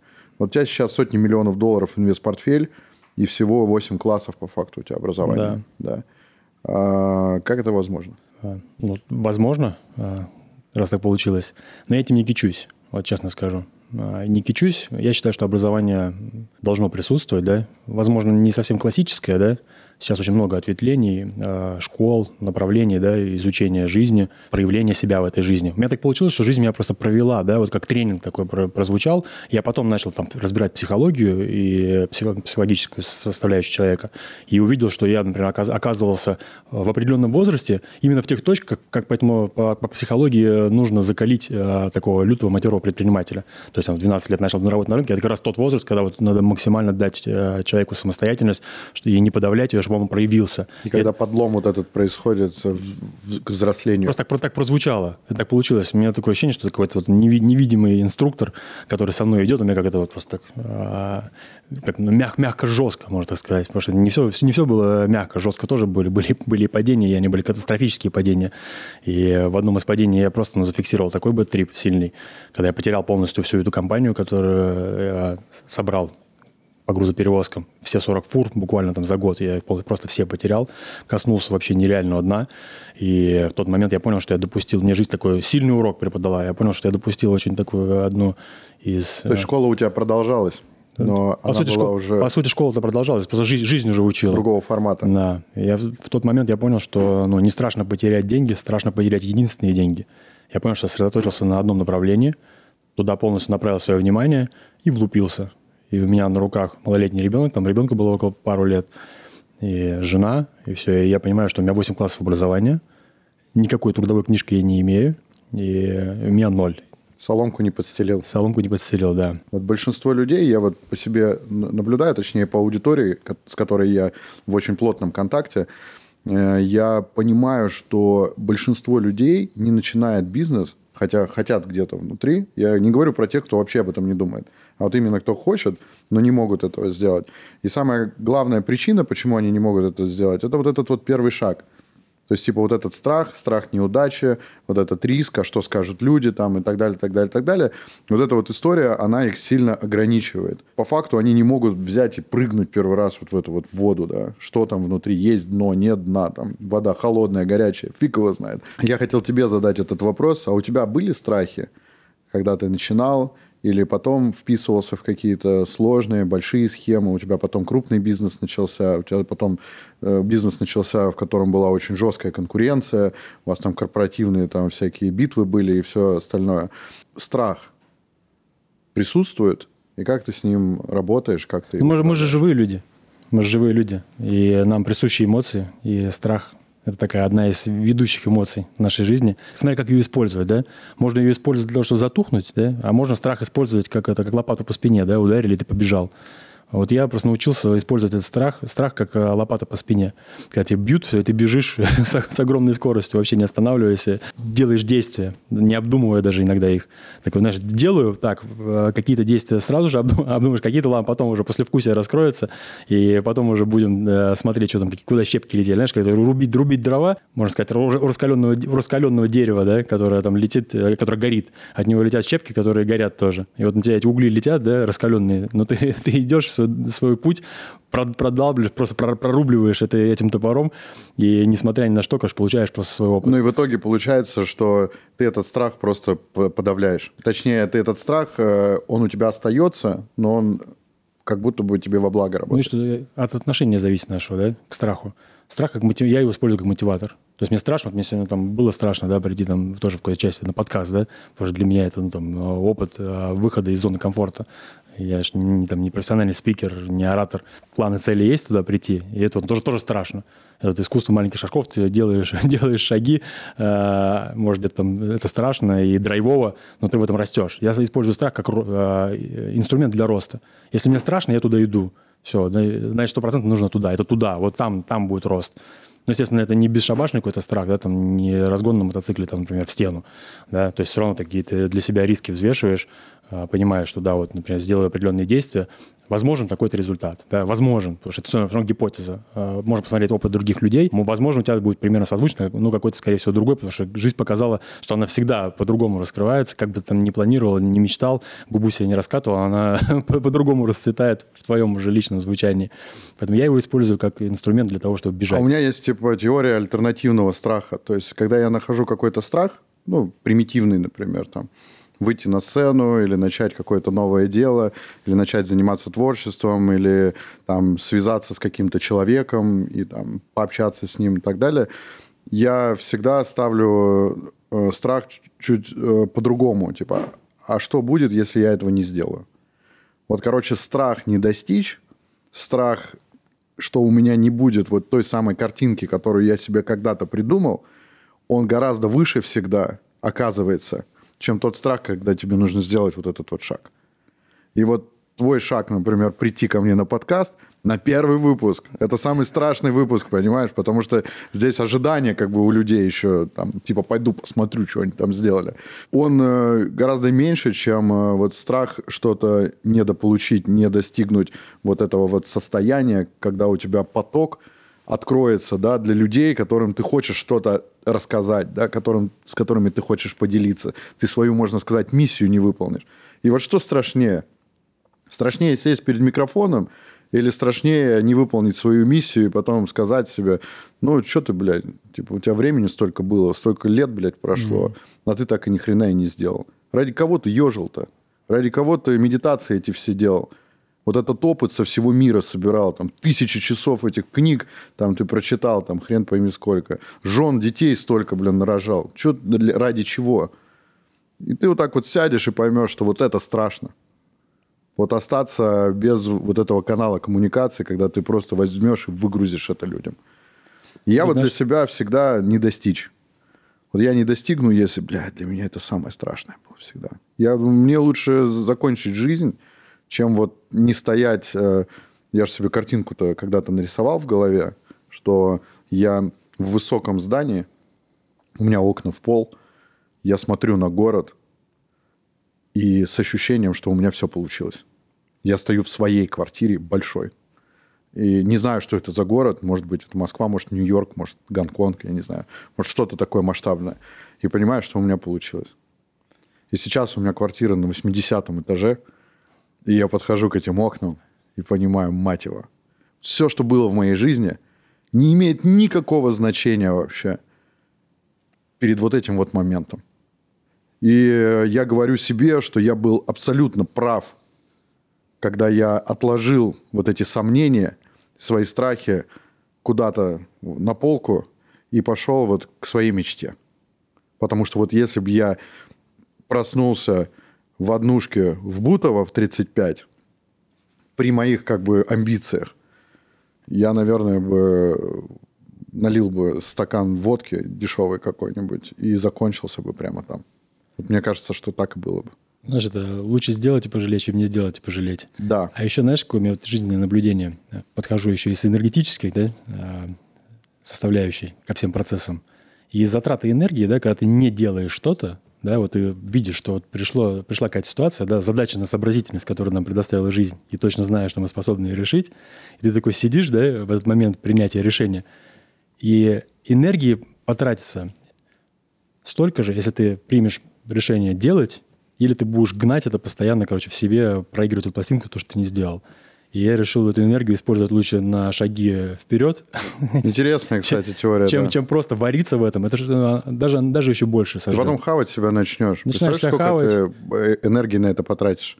Если, если тоже брать еще опыт других людей, да, э, умные люди говорили о том, что когда они на, на предсмертном одре наход- на- на- находятся, да, или находились, да, высказывания делали свои последние, они говорят, что в жизни э, больше, ну, больше о чем я жалею, да, в своей жизни, о том, что я мало пробовал, понимаешь, мало пробовал, мало рисковал, шел куда-то к своим задачам, целям. ставил, одну дверь стремил. ломился. Да, в одну дверь ломился, все, И, и пытался сделать- консервировался. и пытался еще и верить в то, что он эту дверь будет открывать, а там что-то будет другое. Да, да, да, одну и ту же. Да, одну и ту же дверь. домой заходит, одну и ту же дверь Я такой, открывает. хоп, блядь, а там, а там до сих пор не пентхаус, блядь. Что такое? Какие, да. Это интересно. Да. Поэтому это, это столько же энергии, э, расход такой же, а смысл-то тратить энергию впустую. Мне кажется, сейчас э, идеальный момент для того, чтобы сыграть в следующую игру. А, друзья, если вы напишите внизу, что игры это полная хуйня, напишите прям так. Вот если мы делаем полную хуйню, скажите полная хуйня. Если вы видите сейчас, что вам это не заходит, вам это не интересно, никак на вас это не влияет, и вы потратили просто время впустую, напишите полная хуйня. Вот мне просто интересно, сколько вас э, таких людей, и может быть действительно мы делаем полную хуйню. Но если вы чувствуете, что мы идем в правильном направлении, и эта, мать его, передача должна жить, я должен по 800 косарей каждый выпуск, блядь, тратить вот на это вот все, а люди должны лететь из другой страны, чтобы здесь встретиться на этом э, кресле и поговорить на какие-то темы, напишите слово «оно». Вот просто оно, да, что это как бы вот вам, вам это заходит. Я буду вам очень благодарен, и если вы сейчас прям поставите лайк, подпишитесь на канал, еще кому-нибудь расскажете об этом выпуске, и я увижу там просмотры, это, блядь, будет просто взрыв просто, понимаете, вот оно вот произойдет вот в моменте. Итак, э, правда или действие? Хуйню придумал не я. Я скажу. Э, У меня команда, типа, давай, типа, как-нибудь э, прикольно Разбавим. разбавим. Да. В общем, вот они. Ты можешь также выбирать. Давай, Давай, правда. правда, выбирай. Самый подлый поступок. Самый подлый поступок, а, вообще бэт-трип моей жизни, который я зафиксировал для себя, это разрушенные семьи. Это вот самый бэт-трип, который произошел в моей жизни. И видеть глаза э, детей, которые смотрят на тебя, да, вот с этим вот э, чувством, да, недолюбленности, да, потому что ребенку даже когда он с тобой живет, это мало, мало твоего присутствия. Всегда хочется больше разделить э, с родителем эмоции, вот этих теплых чувств. Вот эти мои ну, выпады, да, э, поступки, которые я совершал, когда разрушал семьи, когда уходил, там, когда можно было как-то пересобрать модели да, отношений. С сожалением на душе и вот прям таким зафиксированным бэтрипом это оставленные семьи, из которых я уходил. И оставались там дети. Это, наверное, самые подлые поступки в моей жизни, которые я совершал. Блин, сложный какой вопрос. А вот ты тоже так, а? Зачем ты так по- по- да, Тяганул. вытащил? А, Я, наверное, скажу так, что, наверное, мои самые подлые поступки, они всегда были связаны с потреблением. Потреблением людей, которые рядом со мной были. Отсутствием благодарности к этим людям. И я часто вот проматываю многие ситуации, которые были у меня в жизни. с какими-то партнерами, с людьми. Но это больше из прошлой жизни. По, по Маш, правде. Маш, это загрустили немного. Давай, да. давай к действию перейдем. Да, действие. Давай, погнали. Сейчас Тогда я, я действие тоже выберу сам. Подарить случайному сотруднику 500 тысяч премии. Ого. Вполне осуществимо. А ты знаешь, кому ты это сделаешь? Да. А можешь сейчас написать ему? Да, могу. Ну-ка. Это финансовый директор. О, да. ничего себе. Да, да. Хочется прям сделать от, от души. А сколько, сколько да. зарабатывает финансовый директор? Ну, в, в этом направлении 2 миллиона рублей. Месяц. То есть, ну, 500 это будет как полтинник ну, мне сейчас кинуть на, ну, на счет. Нормально. Нормально думаешь, да, да? да? А ты когда давал последний раз? Ну, новогодние на праздники были. Сколько? Ну, там у нас 13 зарплата идет. И не говори, что ты нашел, и, да. и скажи, почему да. как бы, а... ты это хочешь сделать. Ир, привет. Слушай, хочу отблагодарить тебя за все годы нашего сотрудничества с тобой. И, знаешь, самая понятная, наверное, благодарность, она будет выражаться именно в виде денег. Хотя у нас с тобой и так близкие отношения, и много в нашем опыте жизни, что, чего прозвучало, такого искреннего, теплого. Разные были отношения на нашем жизненном пути. И мы их и пересобирали, и собирали, и где-то были недопонимания, понимания. И вот сейчас просто такой момент, когда хочется благодарить тебя, поставить тебе премию 500 тысяч рублей. Что думаешь по этому поводу? Е! Обалдеть! Ну ты красавчик! Э, классно, что ты закончил вопросом.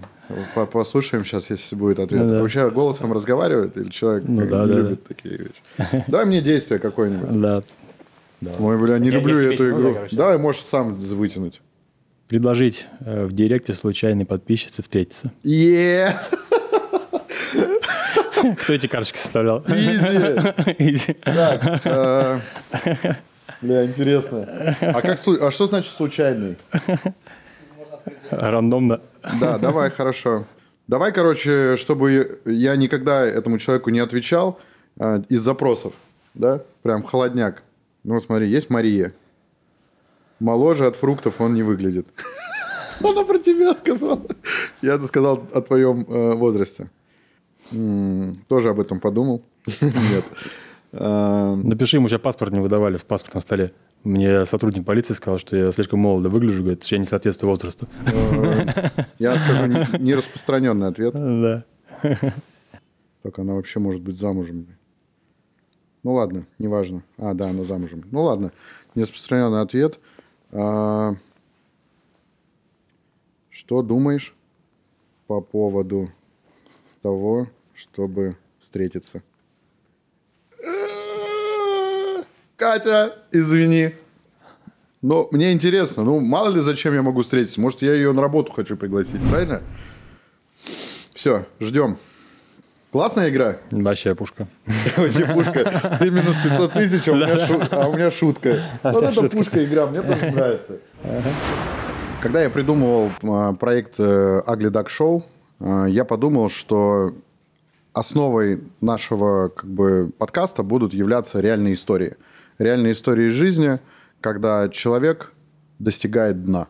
Мы так или иначе, каждый в этой жизни несколько раз его касаемся. Иногда можем там повисеть какое-то время. А, там очень много разных процессов происходит. Там тоже интересно. И я каждый раз, когда вспоминаю свое дно, которого я касался, а там еще у них несколько стадий, как бы еще несколько. Тебе кажется, что это дно, а на самом деле это еще не оно ты потом вспоминаешь это с, эм, ну, по крайней мере, я так научился с благодарностью. Потому что ты всегда что-то такое очень важное в этот момент понимаешь, что потом очень сильно влияет на качество твоей жизни, на качество там, твоего мышления, там, твоих решений и всего остального. То есть э, каждое дно для меня это черный лебедь. Это тоже трансформационный определенный процесс. Он со знаком минус – но этот минус, он тоже, в принципе, работает в итоге-то в плюс. И я бы хотел послушать э, твою историю, когда ты коснулся дна, и немножко, чтобы ты рассказал, вот сейчас ты на дне, и вот, этот, вот эта ситуация в жизни, вот этот момент, это, этот час, эта минута, Вот те ощущения, которые ты испытываешь, а потом поговорим, как ты туда попал и как оттуда выбирался. Многослойный пирог дна. Да, многоя... многоярусный. Чувствовал? Конечно, чувствовал. И неоднократно. Особенно вот это послевкусие, которое у тебя осталось после э, ощущения победы, на которой и на Олимпе, на котором ты находился, когда ты практически, знаешь, в моем, ну, в моем опыте так было, Бог, Бога, Бога держишь уже за яйца, как я считал. То есть все, э, жизнь состоялась, был такой момент что все уже можно было дальше не работать, все там выходить на пенсию. Ну, тогда очень многие этим мечтали. Мечтали и такие... Русская мечта. Да, русская мечта, да, никогда не работать. И я тоже ей в какой-то момент грезил. Я помню это состояние, когда все потеряно вообще, полностью все.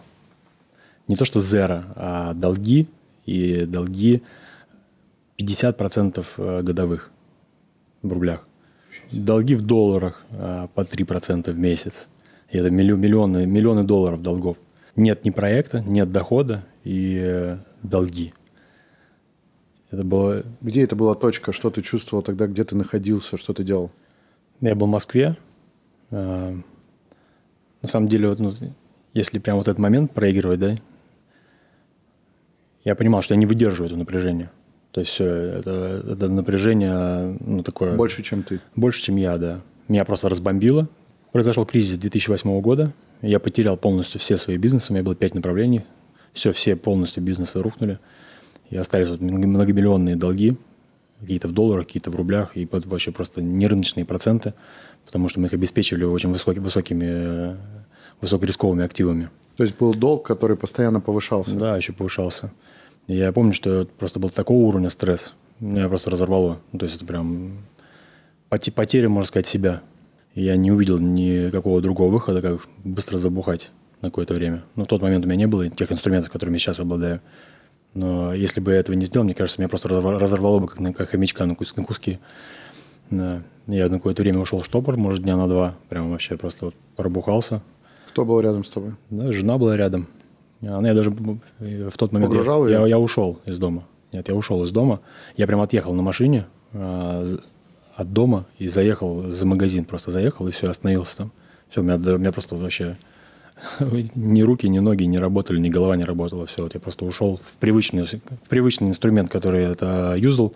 Это алкашка. Все, вот я через алкашку начал себя собирать.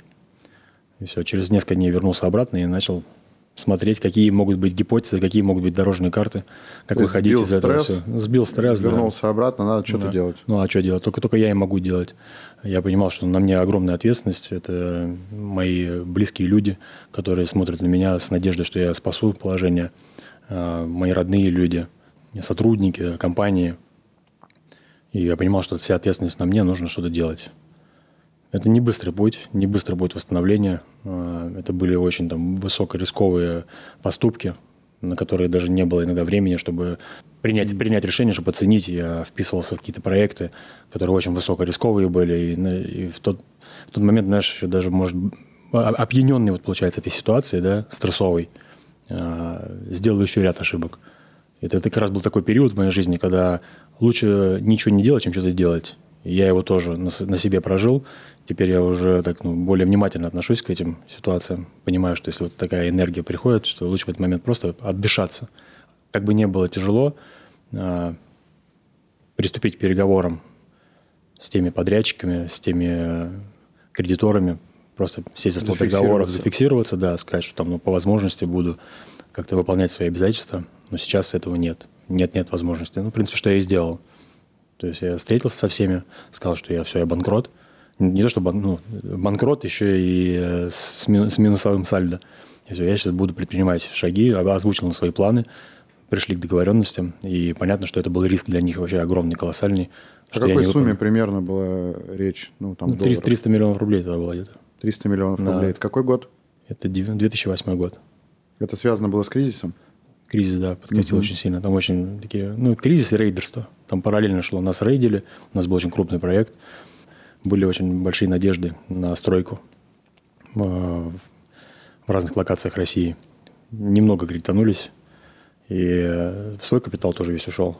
В свой капитал полтора миллиарда, миллиарда ушло. Ой-ой-ой. Да. Раскидался? Раскидался, конечно, выполнили полностью все обязательства. За счет чего, как ты считаешь? Ты Я думаю, за счет искреннего подхода к партнерству своим, честности. Ну, то, что мы там не начали ничего чудить, а в честную сказали, объявили, что вот у нас такая ситуация сложная. Это как первая такая точка была. Потому что была возможность, там, например, не отдавать ничего. Это как первое. То есть первое идет поступок, да, а потом действие. А, мы зафиксировали все эти э, договоренности, пролонгировали их. А, с кем-то попытались там понизить процент, с кем-то не получилось. И далее зафиксировал просто действия свои, какие будут предпринимать. Потому что ну, понятно, что нужно было просто бежать. Бежать, что-то делать и выходить из этой ситуации. Там еще доллар потом скаканул куда-то, потому что там то, что брали в долларах, а нужно было отдавать тоже в долларах. Доллары по 3% в месяц, а доллар улетел там э, просто как кратно там вырос, там э, сумма увеличилась там, тоже кратно. Ну а как ты считаешь, вот э, та точка, где ты думал, что у тебя все уже получилось в твоей жизни, что ты Бога за бороду схватил, и так будет всегда. Было ли это на тот момент э, твоим заблуждением, ошибкой, и как ты это проработал в будущем? На тот момент я ощущал, что это никакого заблуждения нет. То есть я прям на 100% был уверен. Ну, вот все там, контракты, переговоры. Но это очень такой глубокий, э, сильный урок, э, который мы зафиксировали, и мы потом после этого вообще предпринимательскую деятельность свою полностью пересобрали. То есть мы совершенно по-другому после этого кризиса ведем свои дела. Ты до сих пор с этими партнерами? Да, до сих пор с этими партнерами. Э, этот опыт потом дал э, просто кратный э, рост во всех других направлениях, потому что мы приходили, имея именно этот бэкграунд, мы просто э, бежали просто. Понюхали пороха. Да. Ну, там мы все, все, все понюхали, прям с охраной тоже ходили, потому что там была угроза и физическое здоровье, нам угрожали, заказные статьи в газетах, ну, все, все вообще по полной программе там. Со всех сторон. Лицензии отнимали, возвращали, ну, там что-то, что только не было. И мы там боролись, э, противостояли этому напору, э, открывали там по 40, по 40 филиалов за месяц, потому что это нужно было по условиям э, закона, которые они купили, конкуренты. Купили закон новый, и нам нужно было срочно открыть филиалы. И, а если бы мы не открыли, нас, нас бы лицензии лишили. А она была популярна, эта компания? Да. А назовешь название? Да, Генеральный страховой альянс. Ну, а личное, личное дно какое-то? Давай другую историю расскажем. Да, вот ну, там... тот день, тот да. момент, что ты чувствовал, что было вокруг тебя? Была такая история, когда я поставил перед собой цель в одном из проектов и зафиксировал там, наверное, полгода все. Через, через полгода к этой цели прибегаю. И так получилось, что я добежал до нее через 4 э, месяца.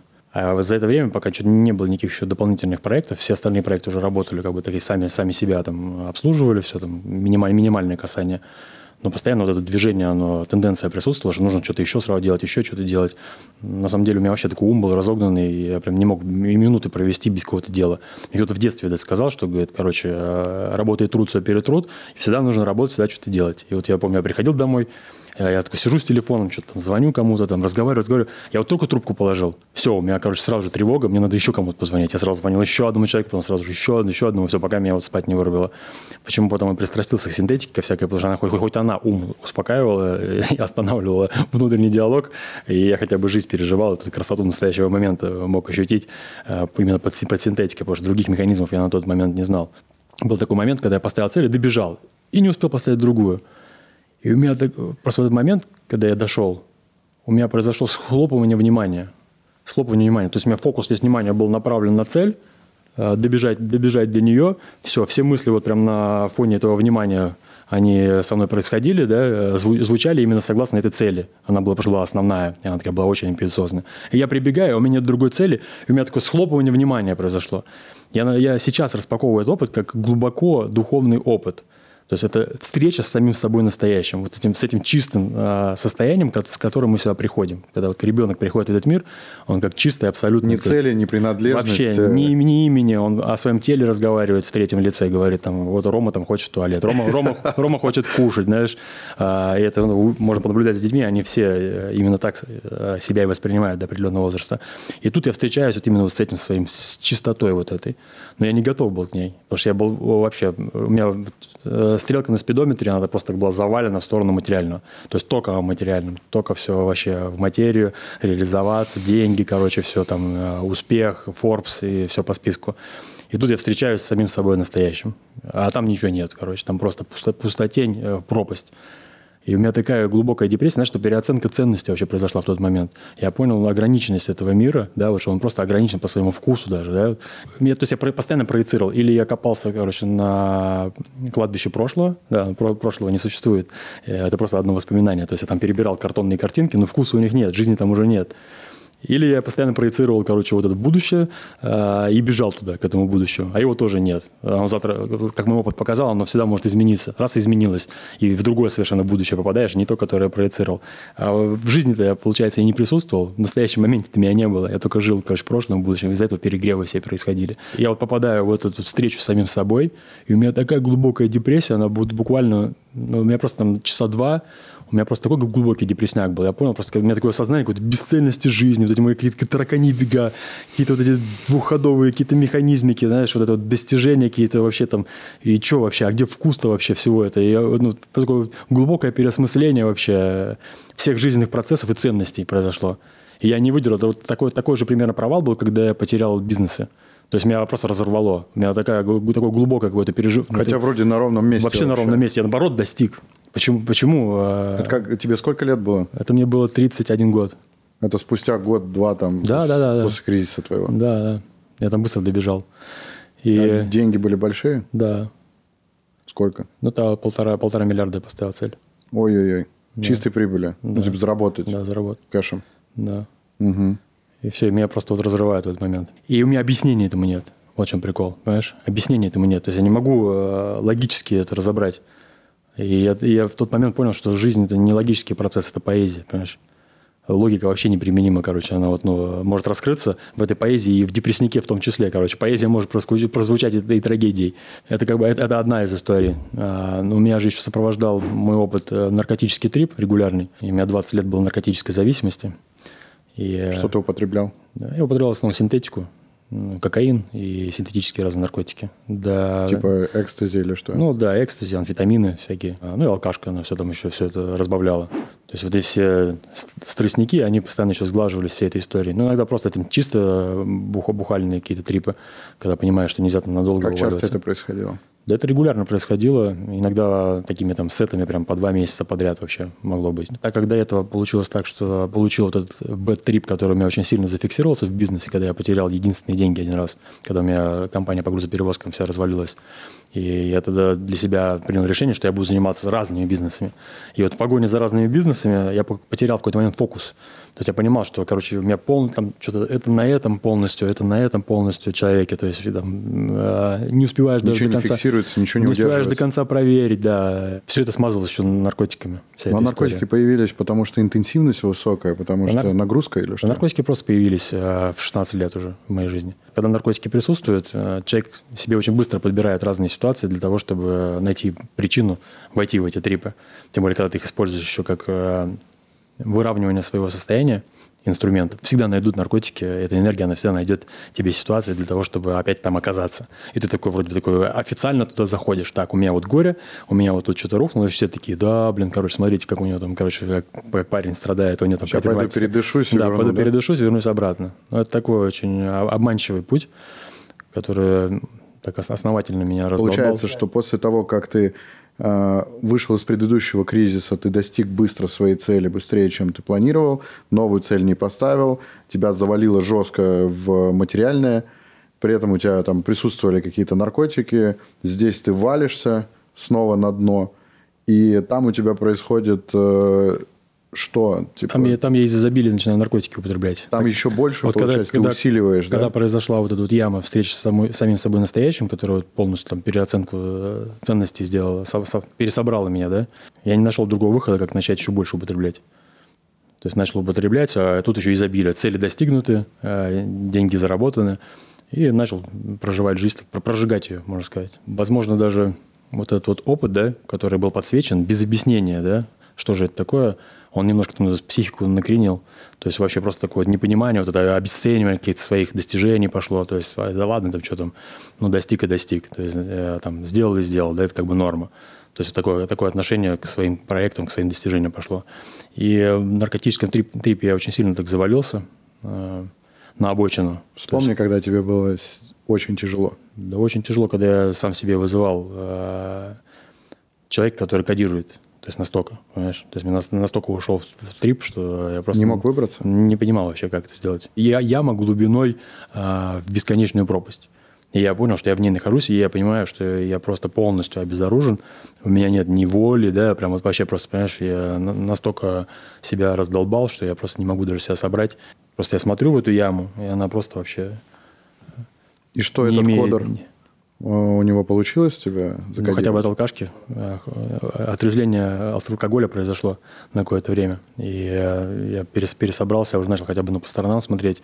И начал искать какие-то другие там, источники получения счастья, там, кроме наркотиков. Ну, там, начал пробовать спорт там, побольше, да, а, кататься на лыжах. Но оно все такое все равно а, имеет легкий аромат. Ну, по крайней мере, э, для меня так звучало и сформировано было общение все равно из людей, кто соприкас, соприкасался с миром синтетики и туда заваливал регулярно. То есть ты возвращался, сказывался? Возвращался, да. А там счастья нет вообще. Эти, эти состояния, они очень схожи с духовным переживанием, да, но это все кредитные инструменты. То есть одно дело, ты когда практикуешь медитацию, молитвы, да, ты постепенно, постепенно, там каждый день по миллиметрику продвигаешься э, к расширению своего сознания и к получению духовного опыта ингредиенты синтетические, они примерно схожи. Они примерно схожи по переживанию этого самого, самого опыта, но это сон становится еще сильнее, если простыми словами сказать. То есть сон жизни становится еще сильнее, тебе снится, что ты духовное какое-то существо, что там можешь с телом расторжествиться или что-то. На самом деле это просто погружение а, сознания еще сильнее в материю, еще сильнее в сон. Через инструменты естественные, которые нам переданы через религии, происходит наоборот пробуждение сознания, ясности сознания – и пробуждается именно духовное существо. В какой момент ты понял, что ты вот в наркотическом дне, и вот прямо сейчас надо что-то решать, что-то делать, и что тебя побудило на то, чтобы выйти из этого состояния? 33 года мне примерно было, когда я осознал, что все, я вообще просто на дне, я проваливаюсь, и регулярно начал туда заваливаться, проваливаться, переживать вот этот вот такой вообще катастрофический, можно сказать, опыт. Я понимал, что я вообще ну, разрушаю себя, и э, по итогу я себя просто убью. Тебе страшно стало, что ты потеряешь жизнь? Ну, под наркотиками не страшно ничего. А вот когда возвращаешься после наркотиков, это, знаешь, как это предательство жизни. Ты ощущаешь такую депрессию, как будто ты жизнь предал. А тебе дали такой шанс, такую возможность прийти себя поиграть. Такая красотища вообще. Э, просто вкусить ее на вкус. И просто ее взял, предал и променял на, на сон, которого не существует вообще.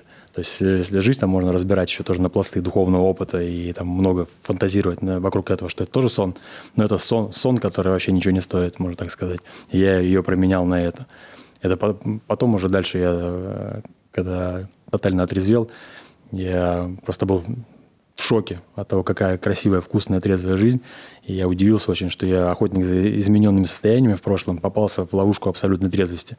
Это было, конечно, вообще просто для, для меня То есть трезвость сильнее, да? Сильнее, вообще просто кратно в разы. Это намного, намного, вообще это просто невероятно вкусная жизнь когда ты находишься в тотальной трезвости. Там, ну окей, да. а, в общем, ты понял, что ты предал жизнь. Да. А, какие были первые твои шаги, как ты вышел из этой ситуации, помимо того, что жизнь трезвая, это самая вкусная и красивая жизнь. Блин, я, честно говоря, первый раз такое слышу. Э, думал сегодня набухаться, блин. Я сегодня набухаюсь, как бы, потому что у нас открытие бородача. Дон Хулио блин, ждет там. Вот. А, а дальше я подумаю. Ну, ты знаешь, я всегда, я всегда, всегда поддержу с трезвым э, Да, блин, юмором. мы с Ромой так просто тусим мощно. Мы с ним на Миконосе, где мы только не были, в каких только ночных клубах. Я был пьяненький, он был трезвый. И просто, и при этом это было такое веселье, это очень предательски, на самом деле, с его стороны, что он научился э, воспроизводить любое состояние, которое люди чувствуют вокруг бляха-муха, он может встать на стул, на стол, он начнет танцевать, кричать что-то там, брать микрофон, там, что-то, короче, кому-то рассказывать. И это все, не кажется, что он трезвый. Может быть, он подпевает немножко. Я всегда думал, такой чик, там, коньячку. Просто счастье – это привычка, которая нарабатывается годами, и все. Можно ее натренировать. Так вот, выход из этого состояния. Я начал молиться. Я начал молиться, вставать, э, встал перед иконой и начал молиться. Это Читать. было в состоянии... Я под наркотиками прям молился. Э, выучил молитву «Отче наш». У меня была старая такая икона, мне подарили, э, смоленская. Я начал перед ней молиться. Не понимая вообще, вот, где может быть выход. Я просто начал проецировать другую жизнь и молить Бога. Ты другого выхода вообще не Да я не знал его пон- просто. У меня не было в моей картине мира вообще каких-то других дорожных карт. Я не понимал вообще, куда идти. Все, начал просто молиться. Ну, в а новый что, мир. у тебя э, что-то жизнь тебе преподнесла какую-то возможность, шанс, руку протянула, или как это было? Люди начали появляться в жизни, да, которые с, с другим образом жизни, которые из отрезва... Сначала начал, сначала начал появляться в жизни микс, да, то есть люди, которые миксуют жизнь. А, Они очень счастливы в своих направлениях, которые они выбрали там в плане бизнеса, в плане семьи, да, в плане творчества, и при этом они иногда еще употребляют, да, ну иногда, то есть нет там каких-то там таких сетов запойных или еще чего-то. И это тоже для меня так ра- раскрыло какую-то другую составляющую жизни, потому что Можно чуть в балансе ну да, что может чуть балансе, я такой увидел, что можно о, так интересно, когда. И мне, мне даже мне- у меня была такая картина мира, что я даже не верил, что люди могут проявляться вот так вот э, трезвые. Э, А мы пересекались там, когда они, я был трезвый, они были трезвые. Они себя вели, как будто бы они что-то приняли. Но на самом деле ну, я знал, что мы там ничего не принимали вместе. И для меня это такое стало открытием. Пошла такая легкая перепрошивка, что можно и э, проживать жизнь счастливую, не употребляя ни- никаких э, веществ извне. Просто в жизнь начали приходить люди. Один, другой, короче, третий. И э, информация начала проходить, переходить про медитацию, про этот опыт. Я начал там почитывать какие-то книги, ну, прям чуть-чуть там вообще по лайту. Ну, мне все равно, все равно как бы интереса не было такого, но чуть-чуть там, короче, начал соприкасаться с этим совсем. Я, я вошел в отношения с девушкой, и она мне предложила поехать в Непал. Говорит, поехали в Непал, попрактикуем. То есть ты далек был от шизотерики, всей этой э, медитации. Я- Ну, я как, как-то касался, в 22 года мне друг принес книги Эрнста Мулдашева. а, Там о, Шамбал, о Шамбале, и э, я почему-то их прям в запой прочитал, понимаешь? Прям вообще три книги, хотя вообще книг не читал. Я их прям прочитал, проглотил. И прям мне это все... Такой звоночек был. Звоночек был, да. Вселенная такая, чик-чик, там, короче, посмотри сюда. Ну, и я почему-то сделал после прочтения этих книг такие выводы, что для того, чтобы идти по этому пути, да, нужно там как минимум 40 лет просидеть возле стены, смотреть на стену, потом встать и сказать, ну все, с этой стеной все понятно, короче. знаешь. Вот такая. И тогда ты будешь монахом. Я думаю, блин, короче, это надо или туда полностью отлететь, перекос сделать, короче, или оставаться в той жизни, которой я живу. Ну, у меня вообще ничего не было, не было сформировано. У меня интерес был. Потом прозвучал звоночек, как-то ко мне приехали компаньоны мои э, с переговоров и говорят, слушай, мы сейчас сегодня говорит, встречались с одним мужчиной, представляешь, говорит, он сыроед, но мы с ним вместе водку пили. Прикинь, такая тема, да, что он говорит, ну, он ест только все сырое, ел с нами только помидоры, он сыроед там сколько-то времени, и, но, но он водку с нами пил. Я такой, о, и знаешь, вот почему это запомнил все? То есть, ну, много о чем говорили, говорили просто на- столько мегабайтов там э, информации протекло через меня, и, естественно, жизнь меняется. Даже просто э, такой скилл постоянной трезвости, он дает неограниченные возможности. Почему у меня потом тоже пошли очень вообще кратнейшие росты э, в моей предпринимательской деятельности, когда я полностью отрезвился, потому что я вообще не профукил ни одной возможности. Я просто вот даже, даже просто это берем, э, тотальная трезвость, она тебя приводит к просто постоянно в фокусе внимания, и все, все, что приходит, ты обрабатываешь это, а если это еще чистота там... Становишься эффективнее, продуктивнее. Конечно, вообще на просто. Другом, на других частотах вообще. На других думаешь. частотах, на другой энергии. Э, Восприятие жизни, оно совершенно другое, намного позитивнее. Ты, блин, короче, лупишь вообще по полной программе. То есть получается, что э, когда ты весь этот духовный опыт пошел, начал есть только там фрукты, да, ты там сколько-то, 6 лет, по-моему, да, ты ел только фрукты. Да, да, да. Это было очень странно для меня, когда я тебя встретил и подумал, но такой человек моим другом точно стать не может. На тот момент я так думал. Это было, э, было заблуждение. Через время вернулся в бизнес, провалившись вот в эту вот историю э, всей духовности и всего остального. И э, сейчас ты можешь ответить простыми словами, вот весь этот опыт, который ты прошел, как он влияет на то, что ты можешь больше зарабатывать? Реально ли это может влиять на деньги? Потому что кажется многим, что это два разных пути. И людей, которые находятся в балансе этого всего, я практически ну, в своей жизни очень редко встречал, честно скажу. Возможно, они есть, но их очень мало. А вот как э, ты считаешь, это влияет на деньги? Простыми Если словами. берем энергию, да, мы тут все есть энергия, человек живет в океане энергии. Э, Если Нет, нас- давай нормальными, Ну, простыми кажется, словами. Просто, ну смотри, про, Без океана энергии, Да, да. или это обязательно? Смотри, про- простыми словами, если становишься, ну, как я, как я и говорил, когда становишься тотально трезвым, ты не, про, не пропускаешь ни одной, ни, одной, ни одной возможности, да, и у тебя есть э, намного больше времени для того, чтобы придумать еще какие-то идеи, тестировать гипотезы, собирать команды, можно больше количество бизнесов э, одновременно. Тебя эмоционально не Од... шатает. Э, эмоционально не шатает, потому что ты ровный. Но если тебя шатает, у тебя есть инструмент, который тебя выравнивает обратно. Если брать немножко шизотерическую составляющую, если говорить про энергию, да, то вот энергия в человеке меняется и поднимается энергия намерения. Потому что ну, мы же здесь живем, э, тут нас все управляет, всем управляет мысль, да, то есть мир, мир, мир материальный, и он создается мыслью. То есть мысль материальна, да. Мы что-то сначала создаем в голове, а потом это уже во внешнем мире создается. Идея какая-то пришла, мы ее обкубаторили, и потом во внешнем мире начинаем это все производить, да, действиями там. Все, начинаем, начинаем идти в это направление, в постановку целей. И когда частота энергии меняется, Просто вот э, реализация и материализация мысли, она намного быстрее происходит. Намного быстрее, люди приходят в жизнь намного быстрее, события развиваются намного быстрее. И там уже сам человек выбирает, насколько он там готов э, эту энергию все прокачать, да, если ну, берем эту сторону.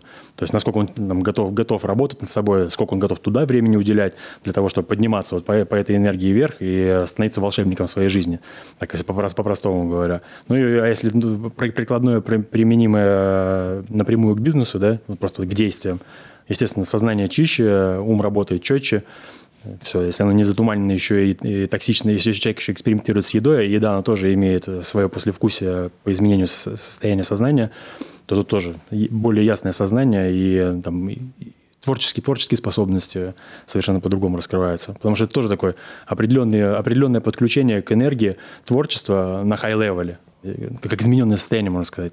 Потому что э, оно, оно отличается. Состояние, когда ведешь э, традиционный образ жизни, и там все, все по списку, это фастфуд, например, и алкашка, и нет физических нагрузок, или когда ты занимаешься физическими нагрузками, э, если питание там супер легкое, там это фрукты или сыроедение, даже берем там веганство, какие-то ступеньки, и физические нагрузки постоянно присутствуют, там высып, высыпаешь, то есть следишь за собой. Это совершенно, совершенно по-другому проживается жизнь, совершенно по-другому воспринимается. Присутствует постоянно безмятежность. Она вот прям, знаешь, здесь фон, она просто... просто так вот показал, она, она, безмятежность. Да, она, просто, она, она, она как фоном, знаешь, здесь стоит. Вот просто здесь фон, у тебя постоянно фон безмятежности. Ты, ты не можешь ничего с ним сделать, короче, не, он неубираемый. Тут проснулся с безмятежностью и лег спать. Ты можешь на фоне этой безмятежности... Это реально? Да. Ты не сейчас не, не рассказываешь здесь нам, потому что мы-то не можем пойти и проверить, понимаешь, потому Можете. что это как не можете? А 14 тысяч часов медитации, Нет, брат, делать, я не хочу это делается делать. намного быстрее. Есть, да? есть фаст-треки, конечно. Есть фаст-треки. Какие? Через понимание. Можно просто понять в разговоре и все. Регулярно себе напоминать, что ты духовное существо, не забывать об этом. Да, вот просто регулярно. Я такой, я не только это тело, просто вот так даже э, произносить. Просто такая самая легкая, простая практика. Регулярно произносить себе, напоминать о том, что ты духовное существо. Потом что появ... это значит? Потом появятся еще другие вопросы. Они, они просто как послевкусие раскрываются. Просто напоминать себе, что это не только тело, что я еще и духовное что. Просто говорить, я не только это тело. И вот ну, и просто немножко размышлять об этом. Не обязательно там уходить глубоко это. Оно само того заведет внимание в глубину и в трансформацию. Это очень красиво рассказать, это очень вкусно. Это нереально, это, и, и вот оно приводит... Я вот сейчас, по-моему, что-то почувствовал, вот прям себе начал это говорить внутри. Представляете, что во мне какая-то сущность есть? Ну, типа, есть такая штука или нет? Она необъяснима так вот напрямую словами. Э, она проявляется Как будто она отдельная. Может быть такое, что она отдельно от тела? Она и есть это тело. Это... Нет, все начинается. Это... Все, так. Да. А, рекламная пауза. А, хотел тебя спросить по поводу самых твоих жестких опытов, э, вот связанных э, с медитациями, да. с, с какими-то вот да. практиками. Вот да. расскажи самые три жесткие, которые ты проходил. Но первое это я хотел отказаться от еды и воды, перестать есть и пить. И я сколько? За, ну, я за три года 400 дней не ел и не пил на сухую. По одному дню, по два дня, по неделе. То есть у меня была идея фикс, я хотел э, перестать есть и пить так как есть такие возможности, они в йоге называются ситхи, я вот погнался за этими ситхами. Думаю, так, я, короче, перестану есть и пить, перестану спать, э, начну левитировать, ну, это летать, начну телепортироваться, э, куда захочу. Ну, короче, смотри. Короче, да. ты подсел на другой наркотик. Ну, это короче, же тоже зависимость на, на, по на, факту на, получилась. Смотри, переключение, оно... Теперь, типа, зато это легальная зависимость. я- То есть, вот та была нелегальная, она тебя разрушает, а вот это она тебя, типа, создает. И ты такой, опа, и Так пошел здесь же мир, туда. мир, мир зависимости, но у меня, видишь, была идея фикс на автономность полную перевести, чтобы вообще не зависеть. Понимаешь? То есть крайность другая. Все, я не буду, я, я больше не буду зависеть вообще ни от чего. Ни от еды, ни вообще никаких физических, короче, историй. И там я получил для этого инструмент, и думаю, все, я это напрактикую, да. Все, погнался за чудом. Погнался за чудом, и э, в погоне за этим чудом, где-то пару лет я провел, так третий год был такой уже более мягкий, уже такой с сознаниями пошел. Я уже на автомате просто доделал. Где-то через пару лет у меня был такой опыт э, духовный, когда я просто посмотрел на, по сторонам на весь мир, и я понял, что мир является чудом. Я думаю, как я вообще мог забыть? Я как я вообще мог просто забыть, что у меня есть такие вообще там руки, да, классные там вообще. Э, Кто сказал, что они вообще должны у меня быть, понимаешь? Что у меня есть глаза, что я могу видеть этот мир. Я, конечно, все эти сверхспособности получил, просто сейчас делаю втихаря это все. Но, тем не, тем не менее, короче, э, просто подзаземлился и начал проживать э, жизнь. То есть су- сухое э, голодание, э, 400 дней за три года ты сделал. Да.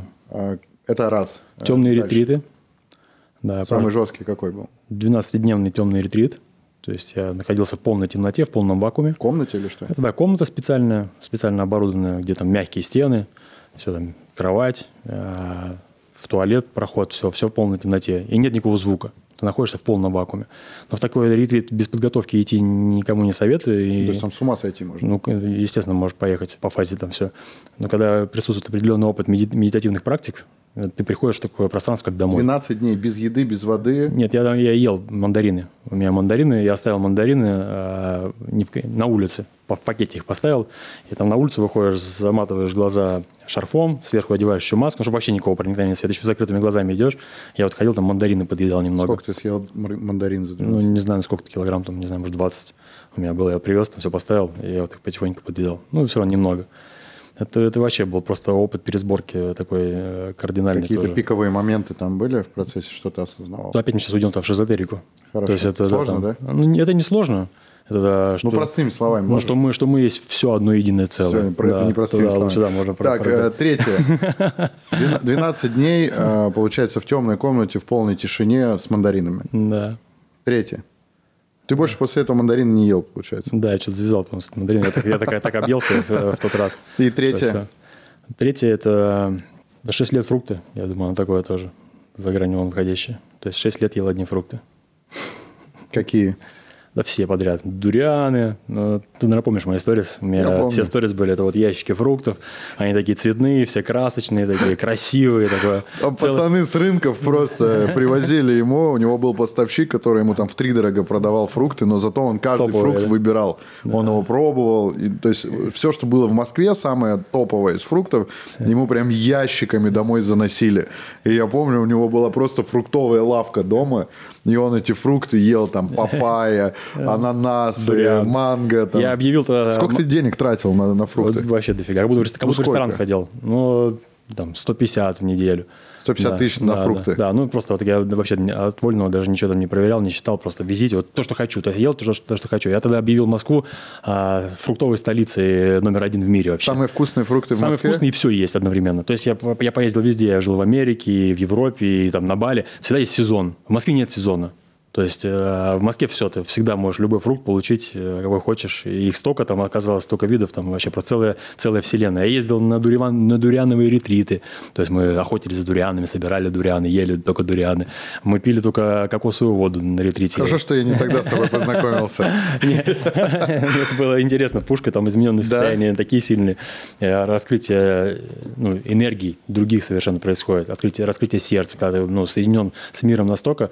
Но оно на грани фола немножко. Я вот когда экспериментировал с неедой, когда не ел, не пил а, много, вот тогда у меня и пошло такой перекос пошел. На самом деле я изначально попал в философию, где мне сказали, бери ответственность полностью на себя, но, но философия такая, зорба Будда. То есть э, мы пришли сюда в материальный мир поиграть в материю, но не забыть и не забывать о духовном.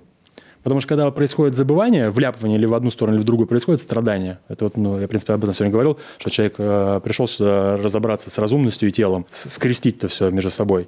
Все с чувствами, с эмоциями, с мыслями. И вот тут нужна очень такая э, чуткая внимательность, ощущение жизни. Или, или будем страдать, потому что при любом пе- перекосе или животное берет над собой вверх, или духовное берет над собой вверх. И я философию это принял, Но я так э, истосковался по духовному опыту, я когда в него залетел, когда я просто э, наблюдал рассвет, я плакал. Представляешь? То есть такое вообще, такой контакт с жизнью. Ты смотришь, э, как солнце встает, и ты плачешь, блин. Это так красиво, блин. У меня такая пересборка вообще-то моего мышления, вообще моих ценностей. Почему потом пошли разные проекты. То есть ты был тотально счастлив? Тотально. Вот, это, вот прям тотальнейшее каждый вообще. день с утра до вечера да. в состоянии вот этого потока. Да. Сколько ты времени находился? Ну, где-то пять лет. Да ты что, да. это возможно? Да, да. А потом я стал профессиональным, я потом стал профессиональным спортсменом в этом тоже. То есть все, уже такой профессиональный А он такой, он такой стал таким ровным, понимаешь? Он так выровнялся, и для меня это было удивлением. Я такой думаю, блин, наверное, я просветлел, такой думаю, знаешь. Короче, просто на ровном такой. И, а в этом ровном вот как раз появился, другой, другой импульс появился. Типа говорят, чувак, э, молодец, да, а, мы тебе выделили пространство для ремонта, ты очень сильно там себя э, э, разрушил, да, то есть сломался очень сильно.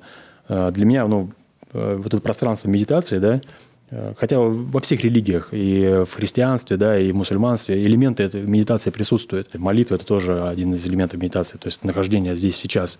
Здесь сейчас ты молишься, общаешься со своим духовным существом. Те же самые двери, только с разных сторон можно туда зайти. Через какое-то время вот пришло такой, такой опыт, да, что все, ты себя отремонтировал, и будь добр, иди. Но я говорю, у меня произошел перекос. Хотя философия была не надо перекашиваться, оставайтесь в середине ровно в середине. Мне сразу сначала сказали, оставайся в середине, не, пере, не переваливайся. Но у меня такой сильный голод был, что я завалился туда. Завалился, и я пришел к партнерам, говорю, все, короче, ребята, у нас был как раз момент какой-то пересборки. Я говорю, э, о, как раз, говорю, момент такой настал. Наверное, я его сам еще и притянул. Говорю, я хотел бы забрать все средства свои, мне положенные. Я поеду в лес жить, говорю. Я поеду в лес жить, куплю себе там гектары да земли. Ты что, вот по, они с тобой по, натерпелись, построю, конечно. Построю там, короче, ретритный центр. Хотя, ну, там никакой экономики, ничего вообще не преследовал. Думаю, кто приедет, тот приедет. Тому буду там, с дели... кайфом тем делиться буду да, с, с теми. Но все равно я буду практиковать всю жизнь, я принял это решение. И кто будет приезжать, я буду с ними просто делиться, короче. И там какой-то, может, из этого бизнес получится. Так у меня денег, думаю, на всю жизнь хватит, короче. Я, в принципе, там не преследую никакие, знаешь, там, э, механизмы там с подсчетами, со всеми этими пирогами. Они говорят, так, стоп, отлично, говорит, мы тебя видели, Ромка, и синим, короче, и красным, и белым, каким мы тебя только не видели. Это амплуа, нам больше всего нравится в тебе. Давай, говорит, мы все сделаем, короче, а ты э, давай они дальше. отпустили тебя? Дальше топи, короче, э, занимайся, короче, собой. Ну, просто они видели кратные ну, вот это интересный, на самом деле, момент, да. Э, когда ты в партнерстве все равно выполняешь какую-то функцию, да, ты должен как бы на благо общего бизнеса делать постоянный вклад, и желательно, чтобы он был больше, чем твои партнеры, и тогда все будут как бы наваливаться на задачи, на результаты, и все будет как бы в достижении и в гармонии. Когда партнер выпадает как бы из системы, у него появляется типа все духовное, я пошел, короче, в лес, там я не ну, хочу больше. Забухал. Ну или забухал, да, да, в одну или в другую сторону да. заваливается, конечно, есть определенный стресс, да, вопросы у партнеров. А конечно. А если это еще и долгая история, угу. то тогда начинают уже внутри назревать конфликты. Как в твоем случае партнеры реагировали на это, и как вам удалось отношения эти сохранить? Да, в тот момент, когда я начал заниматься духовным поиском, у нас уже были настолько крепкие отношения, хотя где-то были какие-то моменты, которые держались на сопельках, да, мы просто на них, как, ну так, знаешь, некогда было, там, э, настолько там были глубоко погружены в реализацию проектов, бежали там каким-то еще новым целям, что просто там было не до этих моментов их пересобрать. А они такие висели фоном каким-то. Потому что как, э, партнерство – это семейные отношения. Это прям аналогичный путь ничем не отличаешься, только в нем там э, нет секса. Ну, в, наш, в, наш, в, наших, ну, в, наших, в наших отношениях, да. Так, там есть деньги, да, это тоже удовольствие да, определенное. Да, да. Да. Мир-то он такой сейчас многогранный и когда мы пилим, Когда мы пилим деньги, мы в это время сексом занимаемся. Ну, да, раз в три месяца получается. И раз в месяц тоже иногда получается. Как они тебя отпустили? В той точке, в которой мы находились, да, они сказали, все, хорошо, ты иди, занимайся, мы тут сами всеми процессами будем управлять. Но так, так не получилось, так не получилось, а, потому что там э, такие прям кардинальные изменения пошли в проектах. И меня начали втягивать во все истории ну, я все равно принимал, при, принимал участие не так э, там, вовлеченно, как они. Они прям просто находились во всей там операционке, вообще там все там. Но пошли разные ситуации, короче. Там где-то в какой-то момент даже они повздорили между собой. И я в этой ситуации тоже участвовал, там, пришлось там собирать эту, э, э, э, э, эту, эту ситуацию, перес, перес, перес, пересобирать. Я, я увидел в этом старые ситуации, которые я прожил и принял по-другому решение. То есть у меня уже были такие ситуации в жизни и с, там, с партнерами еще, которые у нас там рядом, рядом с нами были, и я принял там решение, то, которое оставило плохое послевкусие. То есть я где-то там переступил через себя, где-то даже предал себя, да, а где-то там с людьми, может, обошелся не совсем корректно, да, вот там э, какие-то расставания были там с, с партнерами другими. Я увидел, что здесь такие ситуации тоже начали развиваться в близком кругу, да, и понял, что нужно просто по-другому проявиться. А, а, а пришел сразу старый шаблон. То есть есть уже дорожная карта, по которой ты прошел. Самое простое решение, тем более ты сейчас занимаешься духовным опытом. Главное, не, не грузи здесь, короче. Все, вот прими решение, оно у тебя уже готовое в коробочке лежит, все, и там что будет, на все воля твоя. Нет, я в тот момент себя оттормозил, увидел, то есть мне вот этот вот мой э, образ жизни, который у меня в тот момент происходил и происходит до сих пор, он мне дал э, возможность увидеть это, увидеть это и по-другому пойти. Это было очень больно, нам пришлось садиться за стол переговоров, мы очень долго выясняли, это были сопли, слезы, по- по-разному было. Прошли эту ситуацию где-то года за полтора, пересобирали там, модель наших отношений, э, устаканивали все, говорили друг другу правду. Криво вообще получалось. Знаешь, то есть э, в каких-то моментах невозможно было даже сказать. То есть мы собирались, а сказать невозможно. Вот я сейчас слушаю твои э, истории и свои истории вспоминаю в этот момент. И у меня внутри такой вот как бы вывод, наверное, формируется, что как будто бы каждый новый уровень, он чаще всего через какой-то ад, через какие-то кризисы. То есть это то, как мы себя программируем, или, или это действительно так? То есть через какие-то внутренние трансформации, причем они, сука, неприятные. Почему да, так происходит? Страдать модно, но можно не страдать. Можно пройти через понимание, да, через э, информацию, через людей намного быстрее по любому пути. Почему происходит? Ну, потому что там самый кратный рост, короче, происходит. Когда человеку бьют по спине лопатой, да, и торопят его очень сильно пройти в какую-то комнату, куда он не понимает. То есть ему интуиция передает, говорит, там, иди туда, иди туда, делай определенные действия. Он не слушает ее нифига. Говорит, а, все, фигня, я там сам, короче, решил там что-то и буду сам делать, сам творить свою судьбу. Но по дорожной карте жизни ему положено именно пойти в эту дверь, например, да? И все, и жизнь его будет туда направлять. И направлять она будет через э, хруст костей. Так, так более понятно человеческому существу. И когда так происходит, ну, все, там уже звоночек звенит настолько сильно, что уже другого варианта невозможно, как только пойти туда. Мой опыт, да, и опыт других людей, с кем я общался, каждый такой опыт дает кратный рост понимания вообще, прокачки личных скиллов. Я, оглядываясь назад, ты понимаешь, насколько тебя сильно эта ситуация пересобрала и усилила.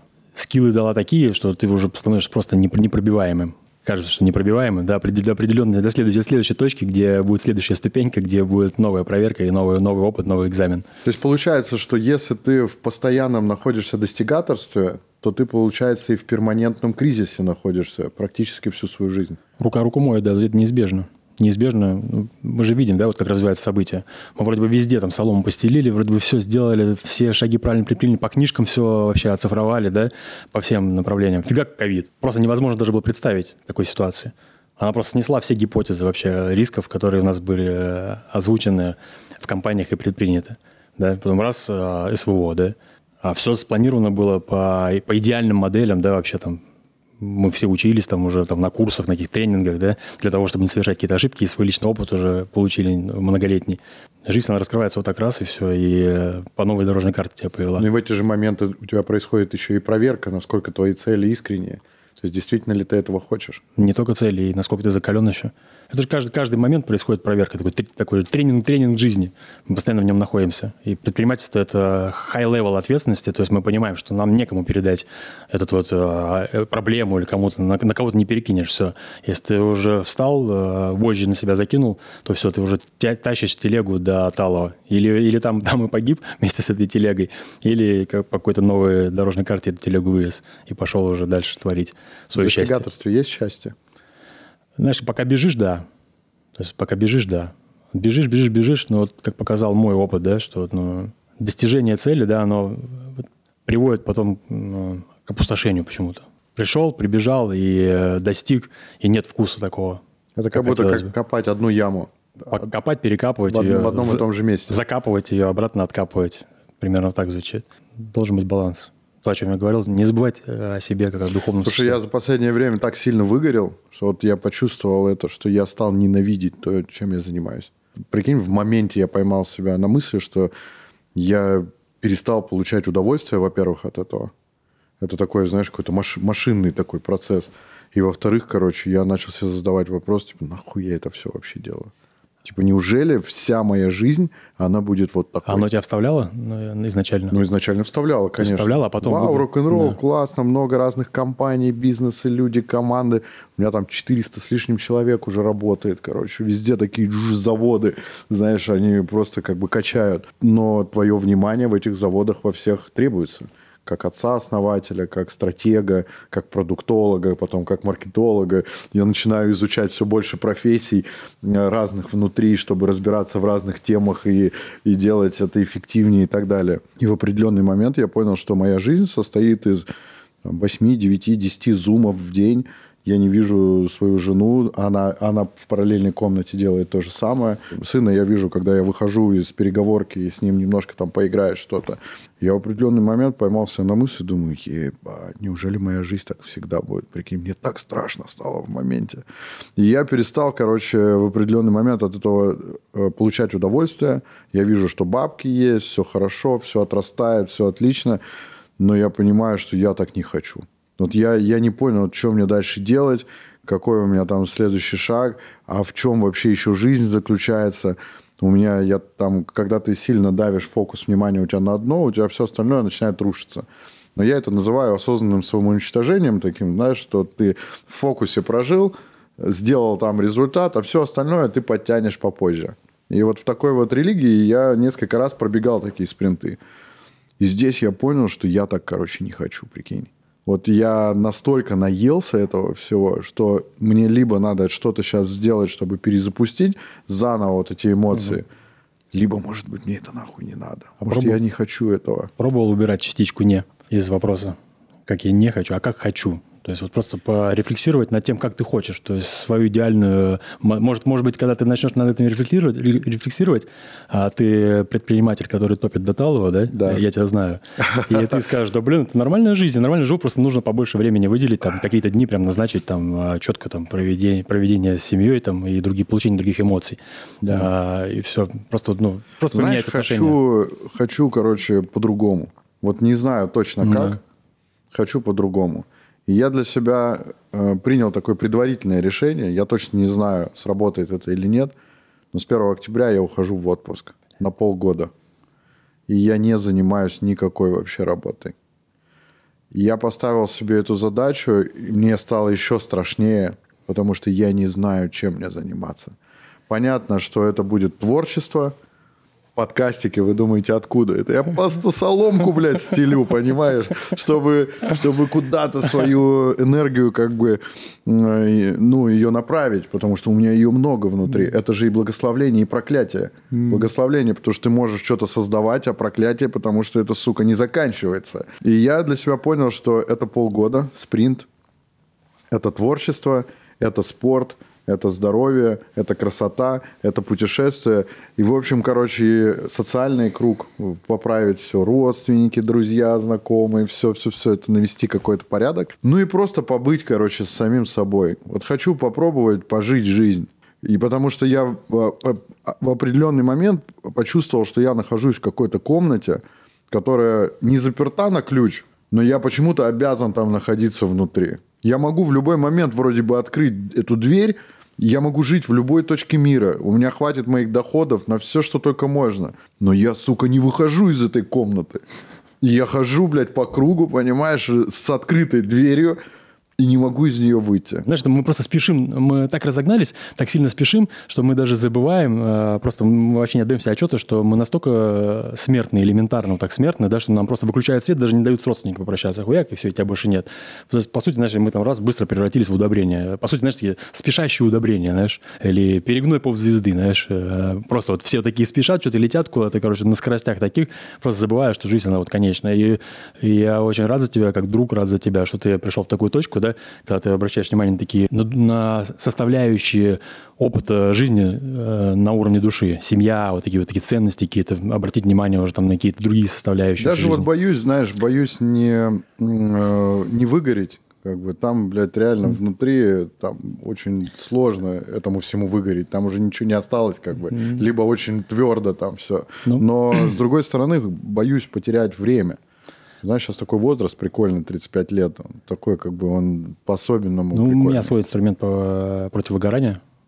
Я ну, своим экспериментальным путем пришел к тому, что выгорание, оно происходит, когда ты не делаешь достаточно. Как бы, ну, да еще больше хуячить, короче, какие-то направления еще больше навалить, короче, и оно, понимаешь, там раскрывается совершенно... Оно раздавится или что? Ну, такой совершенно другой вкус раскрывается, понимаешь? Возможно, ты слишком сильная расфокусировка произошла, знаешь, очень много проектов. Ты, знаешь, это как абсолютный порядок, он человека к сумасшествию приводит, потому что это не наша природа.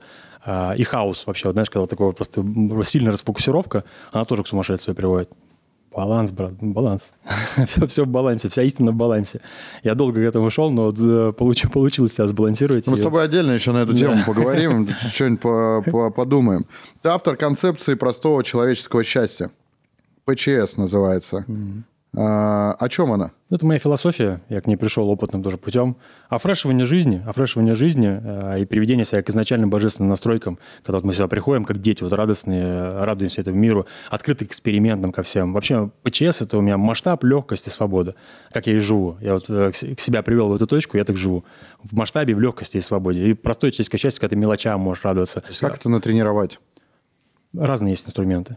Но мой, мой инструмент, который я практикую, ну, мой он, э, общий инструмент жизни, это медитация. То есть она тоже афреш очень сильно. Прям очень сильно афреш. У нас люди каждый день ходят на работу, зарабатывают бабки. Как здесь быть в состоянии потока или как его найти? То есть вот мы, мы с тобой как бы предприниматели, да, и мы можем отключиться как бы от этого процесса. Но у людей все равно вот эта вот тема заработка, она стоит очень остро. Каждый день одно и то же, работа там и все остальное. Как вот в таком случае быть в состоянии потока и найти вот эту счастливую нотку. В принципе, это такая вот маленькая вообще да, техника, э, которую я уже проговаривал. Вспоминать себя как духовное существо.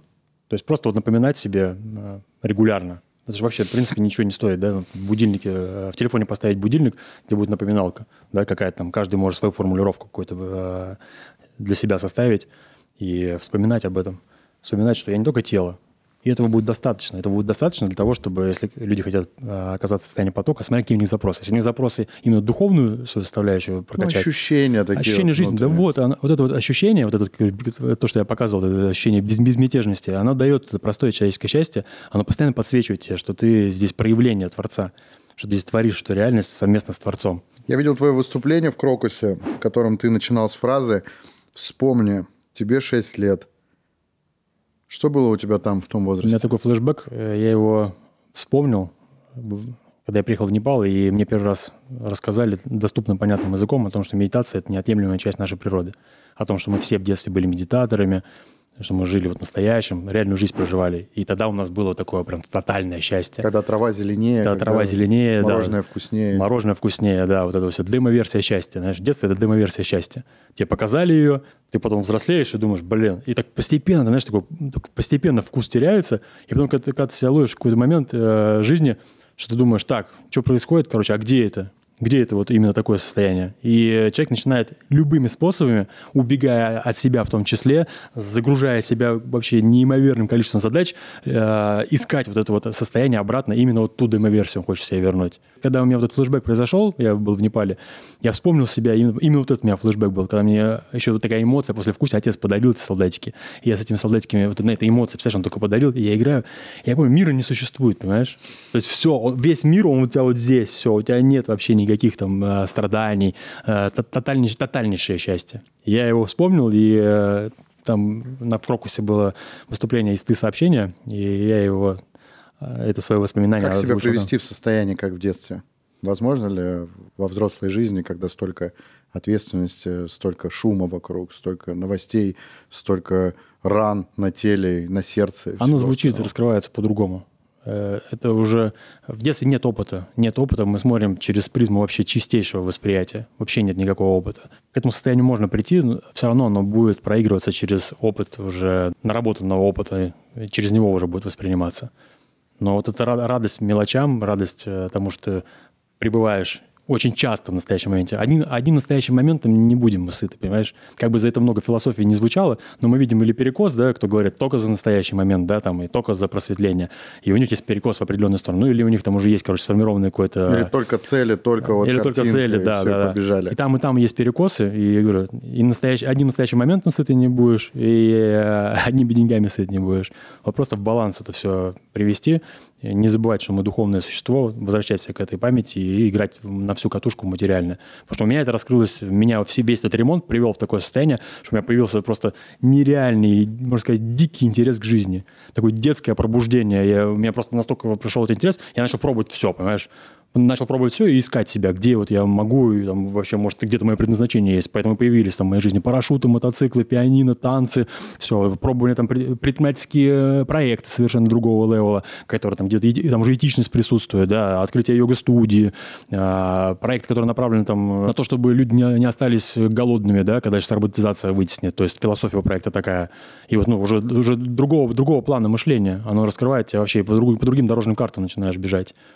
Но это все, вот, короче, в баланс возвращаешь. И оно все дает этот вот вкус э, простого человеческого счастья, это переживание себя из детства. Но ты же не можешь прямо сейчас начать жить в балансе. Тебе все равно придется завалиться несколько раз в разные стороны, пройти какой-то определенный путь, чтобы потом прийти к этому. То есть это как будто бы после 40, что ли, или после да. там... И не, от, не, не от разумности людей зависит. Я сейчас вижу спикеров 25-летних, 20-летних, э, которые просто за такие э, смыслы выдают. Реально, ну, мне еще надо пойти к ним и поучиться. То есть вот так вот, как, знаешь, складывается в жизнь. Окей. Как ты думаешь, что помогло тебе из гадкого утенка превратиться в того, кем ты являешься? А, знаешь, что настойчивость сильнее любого таланта. Я в какой-то момент себя обесценил, подумал, что у меня нет талантов, да, там я вот прям э, мне было вот, вот как раз 33, вот это все переосмысления были. Я думал, мне 33 года, короче. Что я смогу уже сделать? Профессиональным спортсменом стать не смогу, да? В творчестве, ну, там, на каких-то направлениях, да, уже как бы поздновато, там, да, тоже пойти там, в, ну, в спорт. В спорт точно поздновато, в творчестве, может быть, можно, но как-то, знаешь, уже такие скиллы, какие-то разрушенные, знаешь, такие уже все, уже как бы, ну, короче, как будто бы уже дед. И в какой-то момент, когда, когда я принял эту философию того, что мы причина всех следствий, да, что мы ответственность э, полностью на себе держим. Понятно, что если самолет падает, то там ответственности на тебе нет. Ну, то есть трезво на это смотреть. То есть это, это, очень удобная позиция, когда ты полностью берешь ответственность за, на, на себя. Это просто удобно жить, комфортно, легко. Ты такой, так, что-нибудь случилось? Я, ты, я, почему так случилось? Почему я... Я виноват, я исправлю. Не виноват, знаешь, даже такие слова ну, можно употребляешь, а как я создал такую ситуацию, и все. И начинаешь ее разбирать и раскручивать в обратную сторону. В итоге, что тебе помогло из гадкого утенка превратить превратиться. Настойчивость моя. То есть настойчивость, я, когда я сам себе объяснил, для чего мне это нужно, да, для чего мне нужно пойти по, по этому пути, по пути ремонта полного себя, офрешивания полностью всей своей гормональной системы и э, приведения себя к простому человеческому счастью, хотя я такими терминами не обладал, я просто, ну, просто интуиция мне, можно так сказать, подсказала, и я проявил просто э, нечеловеческую настойчивость по ремонту себя и по пробованию жизни на вкус. И вот в пробовании жизни на вкус она раскрылась совершенно другими красками.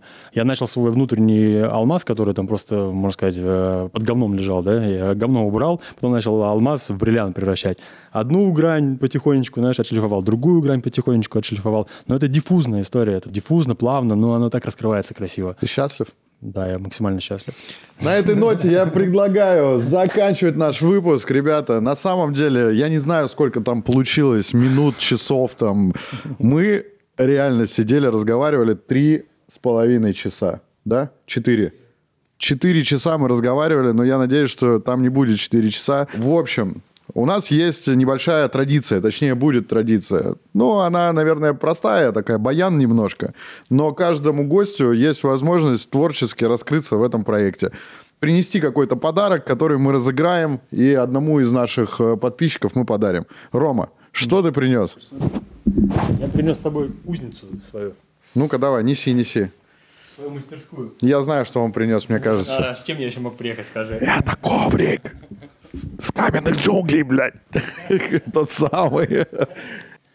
Я привез свою мастерскую, свою кузницу, э, наковальню и молот, на котором Твой главный инструмент, произошло, да? да? Это мой главный инструмент. На самом деле, вот в рамках вот этого пространства я отремонтировал себя и привелся вот к этому, к этому ПЧС, к этим изначальным божественным настройкам. И я сделал специальный коврик, на который я напечатал смыслы жизненные, которые через мой опыт распаковались. Вот тут как раз ПЧС идет. Ага. Потом идет легкость, масштаб, свобода. И вот пошло, пошла распаковка смыслов. Простое человеческое счастье. Инвестируй в то, что невозможно отнять. Ну ладно, брат, подаришь еще. Э, давай, да, сейчас э, от сердца отрываем и подписчикам э, дарим. Слушай, как круто сделано, а? А почему он такой большой? Рома йога. Что-то еще? Одну, одну букву это. Переш- Перештамповали. Варенье там. э, Варенье я еще плюс, да, три тонны соленых огурцов. все, правильно? Смотри, есть еще эти э, дигитальные очки. Есть Генитальные? дигитальные очки, Ага. вир- виртуальные, э, на которых можно заработать э, токены. То есть можно тысячу, тысячу долларов токенов заработать примерно, если просматривать контент. То есть можем, себе. можем подарить э, дигитальные очки. То есть два подарка, Да, правильно? два подарка, да. Короче, ребята, э, история простая. Э, вот такой вот э, коврик, который сделан специально для вас. Э, суперсила вообще любого йога, э, любого человека, который хочет себя отремонтировать, э, кому интересен Ромин путь и вот, вот этот именно инструмент, по которому он прошел. И второе – это диджитальные очки. Собственно, что нужно сделать? Подписаться на канал Трансформатор, поставить лайк на этот выпуск, написать любой комментарий, и в любой соцсети у себя, э, значит, э, э, разместить это видео. Неважно, ВКонтакте, Фейсбук или Инста, даже сторис, мы все будем отслеживать, все будем фиксировать. И вам хорошо, одну минуту всего потратите, ну и, соответственно, и нам хорошо, потому что этот контент увидит как можно больше людей. Я со своей стороны дарить ее не буду. Вот. Я скажу о том, что вот эта тема э, гадкого утенка, она меня всю жизнь, можно сказать, преследовала. Я хочу сделать э, мировой продукт, э, хочу, чтобы эти игрушки стояли у всех гадких утят дома, э, вот на самом видном месте, и чтобы, когда у вас будет какой-то сложный период времени, чтобы вы просто на них смотрели, заряжались и понимали, что вера в себя, настойчивость, целеустремленность, какая-то внутренняя харизма, не знаю, любые ресурсы, которые вам даны с рождения, может быть, да, какие-то ваши таланты, чтобы они как можно быстрее распаковывались, раскрывались и приводили туда вас, куда вы стремитесь. Вот эта утка была сделана совместно с Панк Митендером, э, с художником. Он из Франции приехал с двумя тысячами баксов на кармане. Сейчас он популярный художник, у него своя студия в Голливуде, большой э, дом. И, короче, его, э, собственно, э, покупают картины все самые там топовые звезды в Америке. А, Следующее у нас э, коллаба с Майком Тайсоном. Мы совместно с ним сделали продукт. Короче, ребята, если вы хотите приобрести эту игрушку, внизу в комментариях оставляю ссылку. Проходите, заказывайте. Стоимость там больше 2000 баксов. Но мне кажется, что 90-сантиметровый гадкий утенок, который будет стоять у вас где-нибудь в гостиной или в офисе, где угодно, э, с таким посылом, он э, действительно будет иметь крутую ценность. И э, этих уток всего 350 штук было. Сейчас их осталось, там, не знаю, 10 или 20. Они лежат часть там в Москве, часть в Дубае. Проходите, заказывайте э, и ставьте себе э, на самое видное место. Друзья, если вам понравился этот выпуск, мы с этой уткой и э, с Романом, с, тоже с гадким утенком, в тройничка э, говорим вам спасибо за то, что вы досмотрели этот выпуск. Вы настоящие герои. И э, как-нибудь проголосуйте, должна ли эта передача существовать, продолжаться и выходить на экраны как можно чаще. До встречи в следующих выпусках подкаста. И помните, что самое сложное упражнение в йоге – это расстелить коврик перед собой. Ром, быстрее, помоги. А, вон, братик, братик, помоги, да. Все. Ебошь! This is the ugly dog.